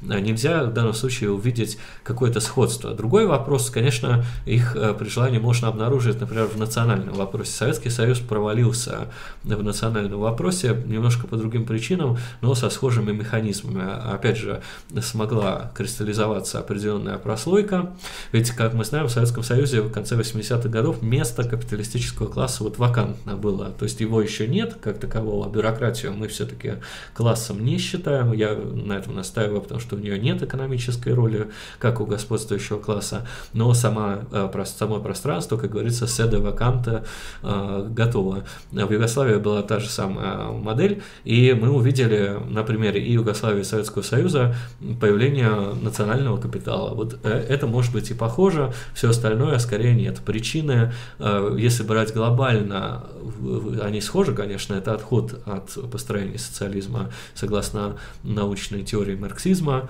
это вот, несомненно нельзя каким-то образом отрицать, но механизмы совершенно другие. Тут уже пространство компаративистики у нас сильно размывается. Спасибо. А как с армией в Югославии обстояло? Боеспособной ли она была? Там были вполне даже образцы Третьего Рейха на вооружении, свой клон МГ-42 был. Да, все верно, но на самом деле то, что у них было на вооружении МГ-42, это не сказать, что хорошо, потому что все-таки пулемет разработанный в 40-е годы, а, но, в принципе, хороший, эффективный пулемет, как и позднейший западно-германский. Э, армия в Югославии, кстати, была довольно, э, довольно хорошо снабжена современными средствами вооружения, она закупала советские технологии, советские образцы, э, довольно современные, обладая хорошей промышленностью, их модифицировала, организовывала производство разного типа вооружения на своей территории. В особенности, кстати, преуспела Югославия в, в производстве лицензионных и нелицензионных копий советского стрелкового оружия, например, э, автоматы Калашникова, югославские автоматы Калашникова оказались во многих частях мира, в том числе, например, у маджахедов э, в руках во время афганской войны, но не только, в руках всех борцов э, против колониального гнета а в Африке Африке и много где. Э, югославская армия сама э, на тот момент, пока не началась э, пертурбация и коллапс самого югославского государства, оценивалась довольно высоко потенциальными противниками, в том числе в блоке НАТО и со стороны разведки стран Варшавского договора. То есть, в принципе, югославская армия могла эффективно воевать, и способ ее подготовки был неплохим, он учитывал партизанский опыт времен Второй мировой войны, горную войну, множество было положительных частей. Другой вопрос, что опять же на закате Югославии эта армия стала сталкиваться с теми же проблемами, что, например, и балканские армии существовавшие на территории Европы в исторической перспективе, коррупция в армии, а, превращение боевых частей в некие коммерческие предприятия, все это, несомненно, существовало. В условиях гражданской войны югославская армия э, показала себя способной, конечно, к длительному относительно э, противостоянию, но нельзя забывать, например, о том, что многие части югославской армии перешли к вновь образованным государствам, то есть такой идеологической однородности не было, но она могла выполнять свои боевые задачи на довольно высоком уровне, да, я так полагаю. Спасибо. Вопрос, я на него, наверное, сам отвечу быстро. Да. Еще вопрос не по теме, является ли марксизм-ленинизм наиболее верным развитием изначального марксизма? Можно ли назвать Ленин третьим классиком марксизма? Да. Перейдем дальше. Хороший ответ. Да. Ну, не на тот канал зашли, чтобы задаваться такими вопросами, блин. Э, можно ли сказать, что поощрение создания э, совместных предприятий с западными капиталистическими странами, особенно в Словении и Хорватии, усилило те самые центробежные тенденции? Да, соглашусь. Соглашусь, безусловно, потому что появлялась, э, появлялась возможность выживания этих экономических структур без помощи центрального правительства. Здесь, мне кажется, все очевидно. И в совокупности с другими, конечно же, факторами это сыграло свою большую роль. Да, безусловно. Спасибо. Вопрос общего, общего характера, теоретического. Власть при социализме в РФ скорее должна быть основана на централизации, централизированной компартии с крепкой вертикалью или на прямой демократии советов с возможностью отзыва любого партийного деятеля? Ну, в Российской Федерации, конечно, нет никакого социализма. Мы, наверное, будем говорить об, об, этапе, об этапе после революции, но здесь у нас есть уже теоретически выработанные формы. Другой вопрос, что, вот, э, например, для нас есть некоторая задача научного теоретического творчества в, в плане некоторых форм. Допустим, ведь э, первое, э, мы будем говорить о пролетарской диктатуре как о типе государства, да, и будет ли это исторические, например, советы, это большой вопрос. Вот Советы как форма государства была выработана историей русского рабочего движения, начиная с первого Совета, была уникальной, э, уникальным изобретением в мире, можно сказать, но в новых исторических условиях какой будет э, диктатура пролетариата, каким образом оно будет оформлено как государство, вот это будет решаться исторической практикой, вне всякого сомнения. Здесь, здесь, конечно, коммунистическая партия будет, вне всякого сомнения, коммунистическая партия по своему свойству является вертикальной. Демократический централизм, э, то есть это другая, э, не может существовать коммунистическая партия, организованная, точнее эффективная коммунистическая партия, она по другому принципу организована, она будет участвовать в политике как авангард рабочего класса, у нее, у нее будут э, функции на первом этапе коммунизма достаточно значительные, то есть она не будет отмирать, то есть в отличие от Тита мы никогда не будем постулировать то, что она выполнила свои задачи после того, как трудящиеся взяли власть в государстве. Нет, коммунистическая партия не отомрет в таком случае. Ну а движение в сторону отмирания государства, оно является законом теоретическим, который вывел Ленин э, в своих работах, и поэтому оно тоже будет производить. Но в каких формах и какая будет прогредиентность, вот употреблю такой термин, э, э, отмирания государства, это тоже задача исторической практики нашей, нашей научной творческой мысли. Об этом мы должны размышлять. Вот я думаю так может быть, у Ильи есть какая-то концепция версия для ответа нашему зрителю? Э, долго, я боюсь, у нас столько времени нет. Если коротко, демократический централизм, э, советы э, и центральное управление и технологии современные поставить. Но я не знаю, я тут либо надолго, либо вот прямо уже, извините, так коротко. На канале есть огромное количество роликов по экономике будущего, они так и называются. Вопрос. Как жила Словения в составе Югославии? Ну, э, она э, пришла к концу югославского периода в своей истории как наиболее промышленно развитое государство. То есть э, жила она, точнее, вот то экономическое развитие, которое имело место в Словении позволило достичь достаточно высокого жизненного уровня, относительной гражданской свободы. Опять же, приведу пример Жижика, потому что он для нас хороший свидетель того времени, потому что он стал философом уже где-то, когда ему было около 50 лет, и он как раз вот вышел из состава Югославии вместе со своей страной, Словенией. И он рассказывает о том, что уровень жизни для него в принципе был вполне приемлемый, именно для него, как, например, для студента, в дальнейшем, как для преподавателей. Он считал, что уровень свободы э, дискурса на тот, был, на тот момент был куда большим, чем, например, в современных европейских университетах. При Тита идеологическая цензура была весьма слабой, то есть э, была очерчена, ну уж явная грань. Например, если э, нельзя было, например, публично с кафедры сказать, что мы должны строить капитализм прямо сейчас, вот именно так нельзя было высказаться, а вот что-то промежуточное можно было говорить. Не было запретных тем, например, в плане исследования человеческого общества, например, на лакановские э, лекции Жижика, кстати, он до сих пор этим занимается, он исследует Лакана, который исследовал Фрейда, условно mm-hmm. говоря. Вот сейчас э, Жижик один из последних из магикан, кто изучает те лекции, которые, кстати, замечу, устно прочитал Лакан э, в период своей научной активности. Это не возбранялось никаким образом. Разговаривать, например, о трендах в области связи э, гендерных каких-то представлений своего времени с революционными процессами было можно.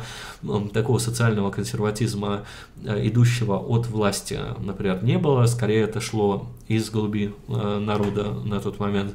Поэтому можно сказать, что Словения жила достаточно неплохо при югославской версии социализма, возьмем это в, кави, в кавычках. А Словения была, кстати, одной из республик, которая в наибольшей степени выгодала от нахождения в составе Югославии. Она до сих пор является наиболее промышленно развитой республикой, которая образовалась на месте Югославии. Такая очень уютная страна, я как-то посещал ее, э, довольно может показываться, показаться скучной по сравнению с другими, но при этом уровень жизни, если сопоставить, например, с Албанией, с нынешней, и даже с какими-то регионами Хорватии, э, тут все очевидно. Спасибо. А, были ли национальные конфликты в Югославии? Да, конечно, иногда они прорывались э, в публичную сферу, э, но они, конечно, не достигали уровня гражданской войны. Противоречия между национальностями сохранялись весь период эм, существования социалистической э, Федеративной Республики Югославии, а до этого Федеративной Народной Республики Югославии. Другой вопрос, что Тита достаточно умело лавировал между различными национальностями. Он интегрировал в состав руководящих органов представителей всех национальностей пытался связать их различными, в том числе экономическими связями друг с другом и э, затушевать э, национальные противоречия. Э, какое-то время еще, я бы так сказал, работал тропизм Второй мировой войны. Тропизм в данном случае это вот такой предел, то есть определенный ужас от того, что происходило на территории Югославии в период Второй мировой войны, но он стал истекать уже ближе к концу. То есть вот это вот предельный ужас от того, что произошло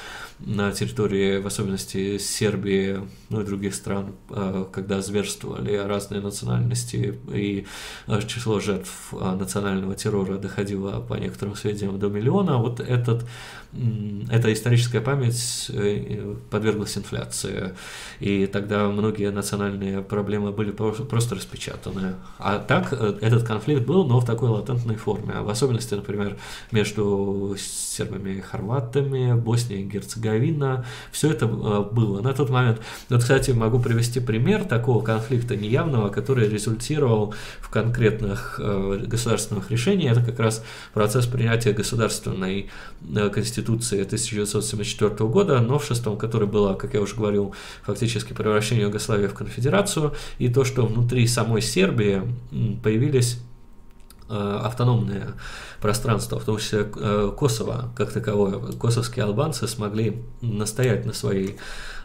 автономии и получить э, достаточно большие преференции в югославском государстве. И, естественно, это сопровождалось конфликтами, которые очень редко доходили до стадии столкновений. Ведь э, дело в том, что на территории Косово проживали сербы в большом количестве исторически и албанцы одновременно. Между ними был практически неизбежен конфликт. Э, в особенности он стал активизироваться Парадоксально, но после предоставления Косово автономии, потому что там началась борьба за то, кто конкретно будет контролировать экономические высоты, преимущественно вот этой автономной области, и его дальнейшее развитие, его экстраполяция после уже открытого, эксплицитного роста капитализма было делом предрешенным в значительной степени. Но а, можно сказать, что, кстати, современные современники Тита, в том числе вот те интеллектуалы, о которых я говорил, которые пытаются возродить сейчас термин «югослав», позитивно оценивают на каком-то историческом изводе национальную политику Тита, потому что вот преодоление ранее жестких национальных границ э, состоялось. То есть были полинациональные государства, полинациональные университеты.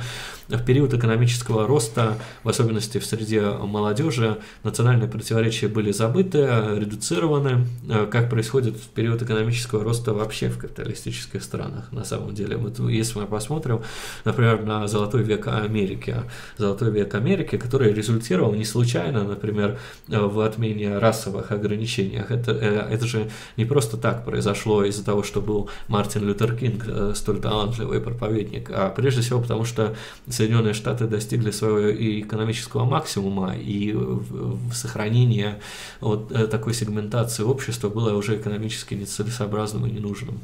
Спасибо. Наверное, тогда последний вопрос. Да.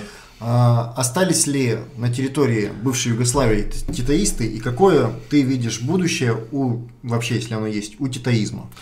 А, смотрите, на самом деле классических титаистов нет на территории Югославии. Есть, вот э, я бы сказал, такие сложные общества, которые напоминают э, современных, например, российских э, сталинистов, то есть у которых множество идеологических пластов или вообще сторонников возрождения Советского Союза. То есть их идеология не стройна, они э, не проповедуют титаизм, как он есть, потому что его проповедовать почти невозможно из-за того, что нет того субъекта, того пространства экономического и государственного, которое было в 1991 году. Есть некоторые сторонники, рассматривают как определенную uno как бы сказать, юго-ностальгию. Вот есть даже mm. такой, есть такой термин, как, например, э, в Восточной Германии есть остальгия, так называемая, то есть ностальгия по ГДР, по большей mm. степени социального равенства. То же самое есть, например, в некоторых регионах бывшей Югославии, где очевидное преимущество титовского периода, то есть большая социальная справедливость, больше доступных социальных сервисов, э, социальных лифтов, карьерных возможностей для самих рабочих, кстати, это потом стало вполне очевидно. А современные титаисты – это миноритарная сила сила в э, пост-югославских странах, она полностью проигрывает националистическим и либерально-националистическим группам, и современным либералам тоже. Например, в Сербии э, сейчас есть такой сложный конструкт ее политической реальности, там, где есть сильные националисты и либералы, которые выигрывают выборы из-за электоральных технологий прежде всего. Но вот коммунисты там имеют а, миноритарный пакет акций. А что касается будущего титаизма, он невозможен как социальная практика в будущем, мне кажется. И самое главное, что он, вот титаизм-то, в отличие от э, социализма, показал свою недееспособность, то есть он не привел к тем целям, которые заявлял Тита, Тита ведь, э, если взять вот прямо его текст, он говорил о том, что, например, самоуправление и дозволение вот э, части рыночных процессов позволят пережить этап экономической недоразвитости до перехода к полноценному социализму, а потом к коммунизму, это просто не произошло. Что касается возможности появления на месте Балкан на настоящий момент какого-то большого субъекта, как, например, Югославская Федерация, я это исключаю в ближайшей, даже в далекой исторической исторической перспективе. Эти границы прошли по рекам крови, по экономическим структурам, э, и это самый, наверное, даже э, гораздо выше по значению, нежели чем реки крови фактор. А сейчас это обособленное государство, возможно, э, вот это пространство уже будет интегрировано в рамках чего-то большего, это когда будет идти шествовать по миру социалистическая уже международная революция, то есть будут появляться пространства, в которых вот эти национальные противоречия будут складываться складываться. А, кстати, вот сейчас а, есть э, среди экс-титаистов, которые в 90-е годы, например, придерживались а, такой реставрационной модели, да, то есть реставрация Югославии, есть среди них, на мой взгляд, совершенно необоснованные надежды на то, что Европейский Союз сможет э, с этими противоречиями что-то сделать, но, э, на мой взгляд, это маловероятно. Во-первых, Европейский Союз, даже когда рассматривает заявки этих государств на включение в свой состав, не обещает им э, полного против... полной победы над этими противоречиями. Э, кстати, это является источником евроскептицизма. И вот, кстати, эти многие евроскептики сходятся с современными титаизмами. На, какой, э, на каком уровне? Потому что что титаисты считают Евросоюз вредным и недостаточным, и евроскептики тоже. То есть э, здесь получаются весьма причудливые комбинации. А вот что касается других коммунистов Югославии, то там растет сегмент э, классических марксистов, которые э, Тита скорее осуждают. А там есть противники сталинизма, то есть троцкисты и те, кто себя так называют. Они в молодежи завоевывают все новую и новую аудиторию. А вот, кстати, классические старые титаисты молодежь с трудом могут привлечь в свои ряды, и мы это по истории российских левых организаций mm-hmm. тоже видим. А, и, кстати, зачастую вот эти титаистские старые организации, они вполне неплохие, между прочим. То есть они очистились от многих идеологических извращений, которые есть у новых левых, например, которые есть внутри этого западного общества. Например, в Словении скорее будут слушать э, Жижика, да, хотя он далек от марксизма, а вот его дебаты с Петерсоном, они показали, кто он такой в реальности, да, то есть э, каждый, кто смотрел эти дебаты, он убедился в том, что левым называть Жижика очень сомнительно, это сверх э, ошибка, можно так сказать, вот его будут слушать, э, всем нравится такая его эксплицитность, mm-hmm. то, что у него в однокомнатной квартире над кроватью Сталин висит э, в качестве портрета, а одновременно на другой э, лакан. Они друг друга, как он говорит, э, простреливают глазами Сталин и лакан и, и прочее. А Жижик популярен, а вот вместе с тем более последовательные философы, которые там на настоящий момент есть, и политические активисты, они не могут э, предложить вот э, такую веселую науку своего рода э, потенциальным потребителям. Вот в Словении это очевидно есть. Спасибо огромное. Товарищи, напоминаю всем, что в описании к ролику есть канал Владимира и Глеба, которые у нас э, регулярно на стримы бывают. Обязательно подписывайтесь. Расскажи немножко про канал. Что, что... Ну, канал «Революционная инициатива», на который вы, надеюсь, перейдете, посвящен э, проблематике Корейской Народной Демократической Республики Кубы, ну и материалам просветительского характера на общие темы. Мы касаемся разных тем, например, с КНДР мы обсуждаем ее, например, армию, ее идеологию, пытаемся дать оценки, оценку, например, справедливую и объективную трудам Ким Чен Ына, рассматриваем конкретные исторические случаи, в случае интернационализма, рекомендую, например, посмотреть про Кубу на территории а, на территории Анголы и на территории Африканского рога. У нас есть видео, которые посвящены длящимся сейчас политическим и военным конфликтам, например, конфликту в Тиграе, который сейчас в довольно драматичном находится для эфиопского правительства положении.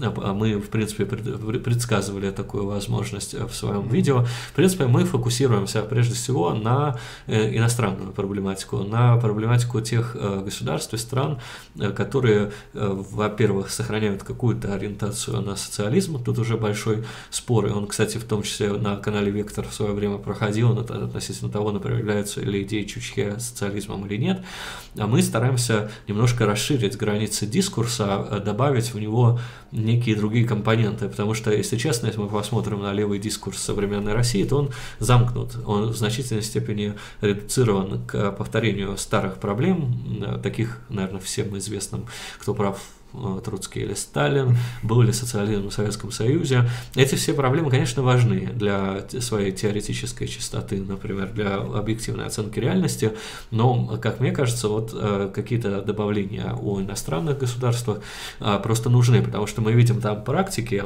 каждый из нас может их оценить весьма по-разному. Мы, например, с Глебом положительно рассматриваем сейчас опыт КНДР, кто-то из вас, возможно, нет. Но при этом узнать об этих практиках, например, о том, что там происходит на самом деле за пределами штампов, а, мне кажется, необходимо. Вот, кстати, одна из э, больших проблем, которые мы пытаемся, пытаемся снять, то, что, к сожалению, э, совершенно не используются внутренние корейские э, источники. Это, на мой взгляд, вот совершенно неверно с точки зрения методологии.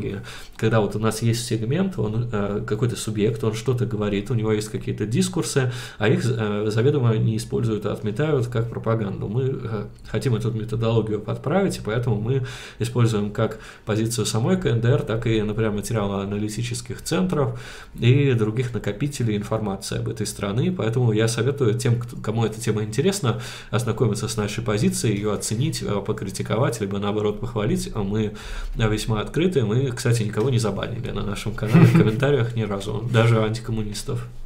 У нас регулярно репрессии идут, поэтому тут другой момент.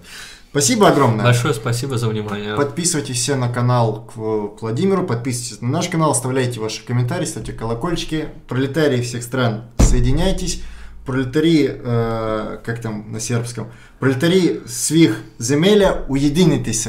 Уединитесь.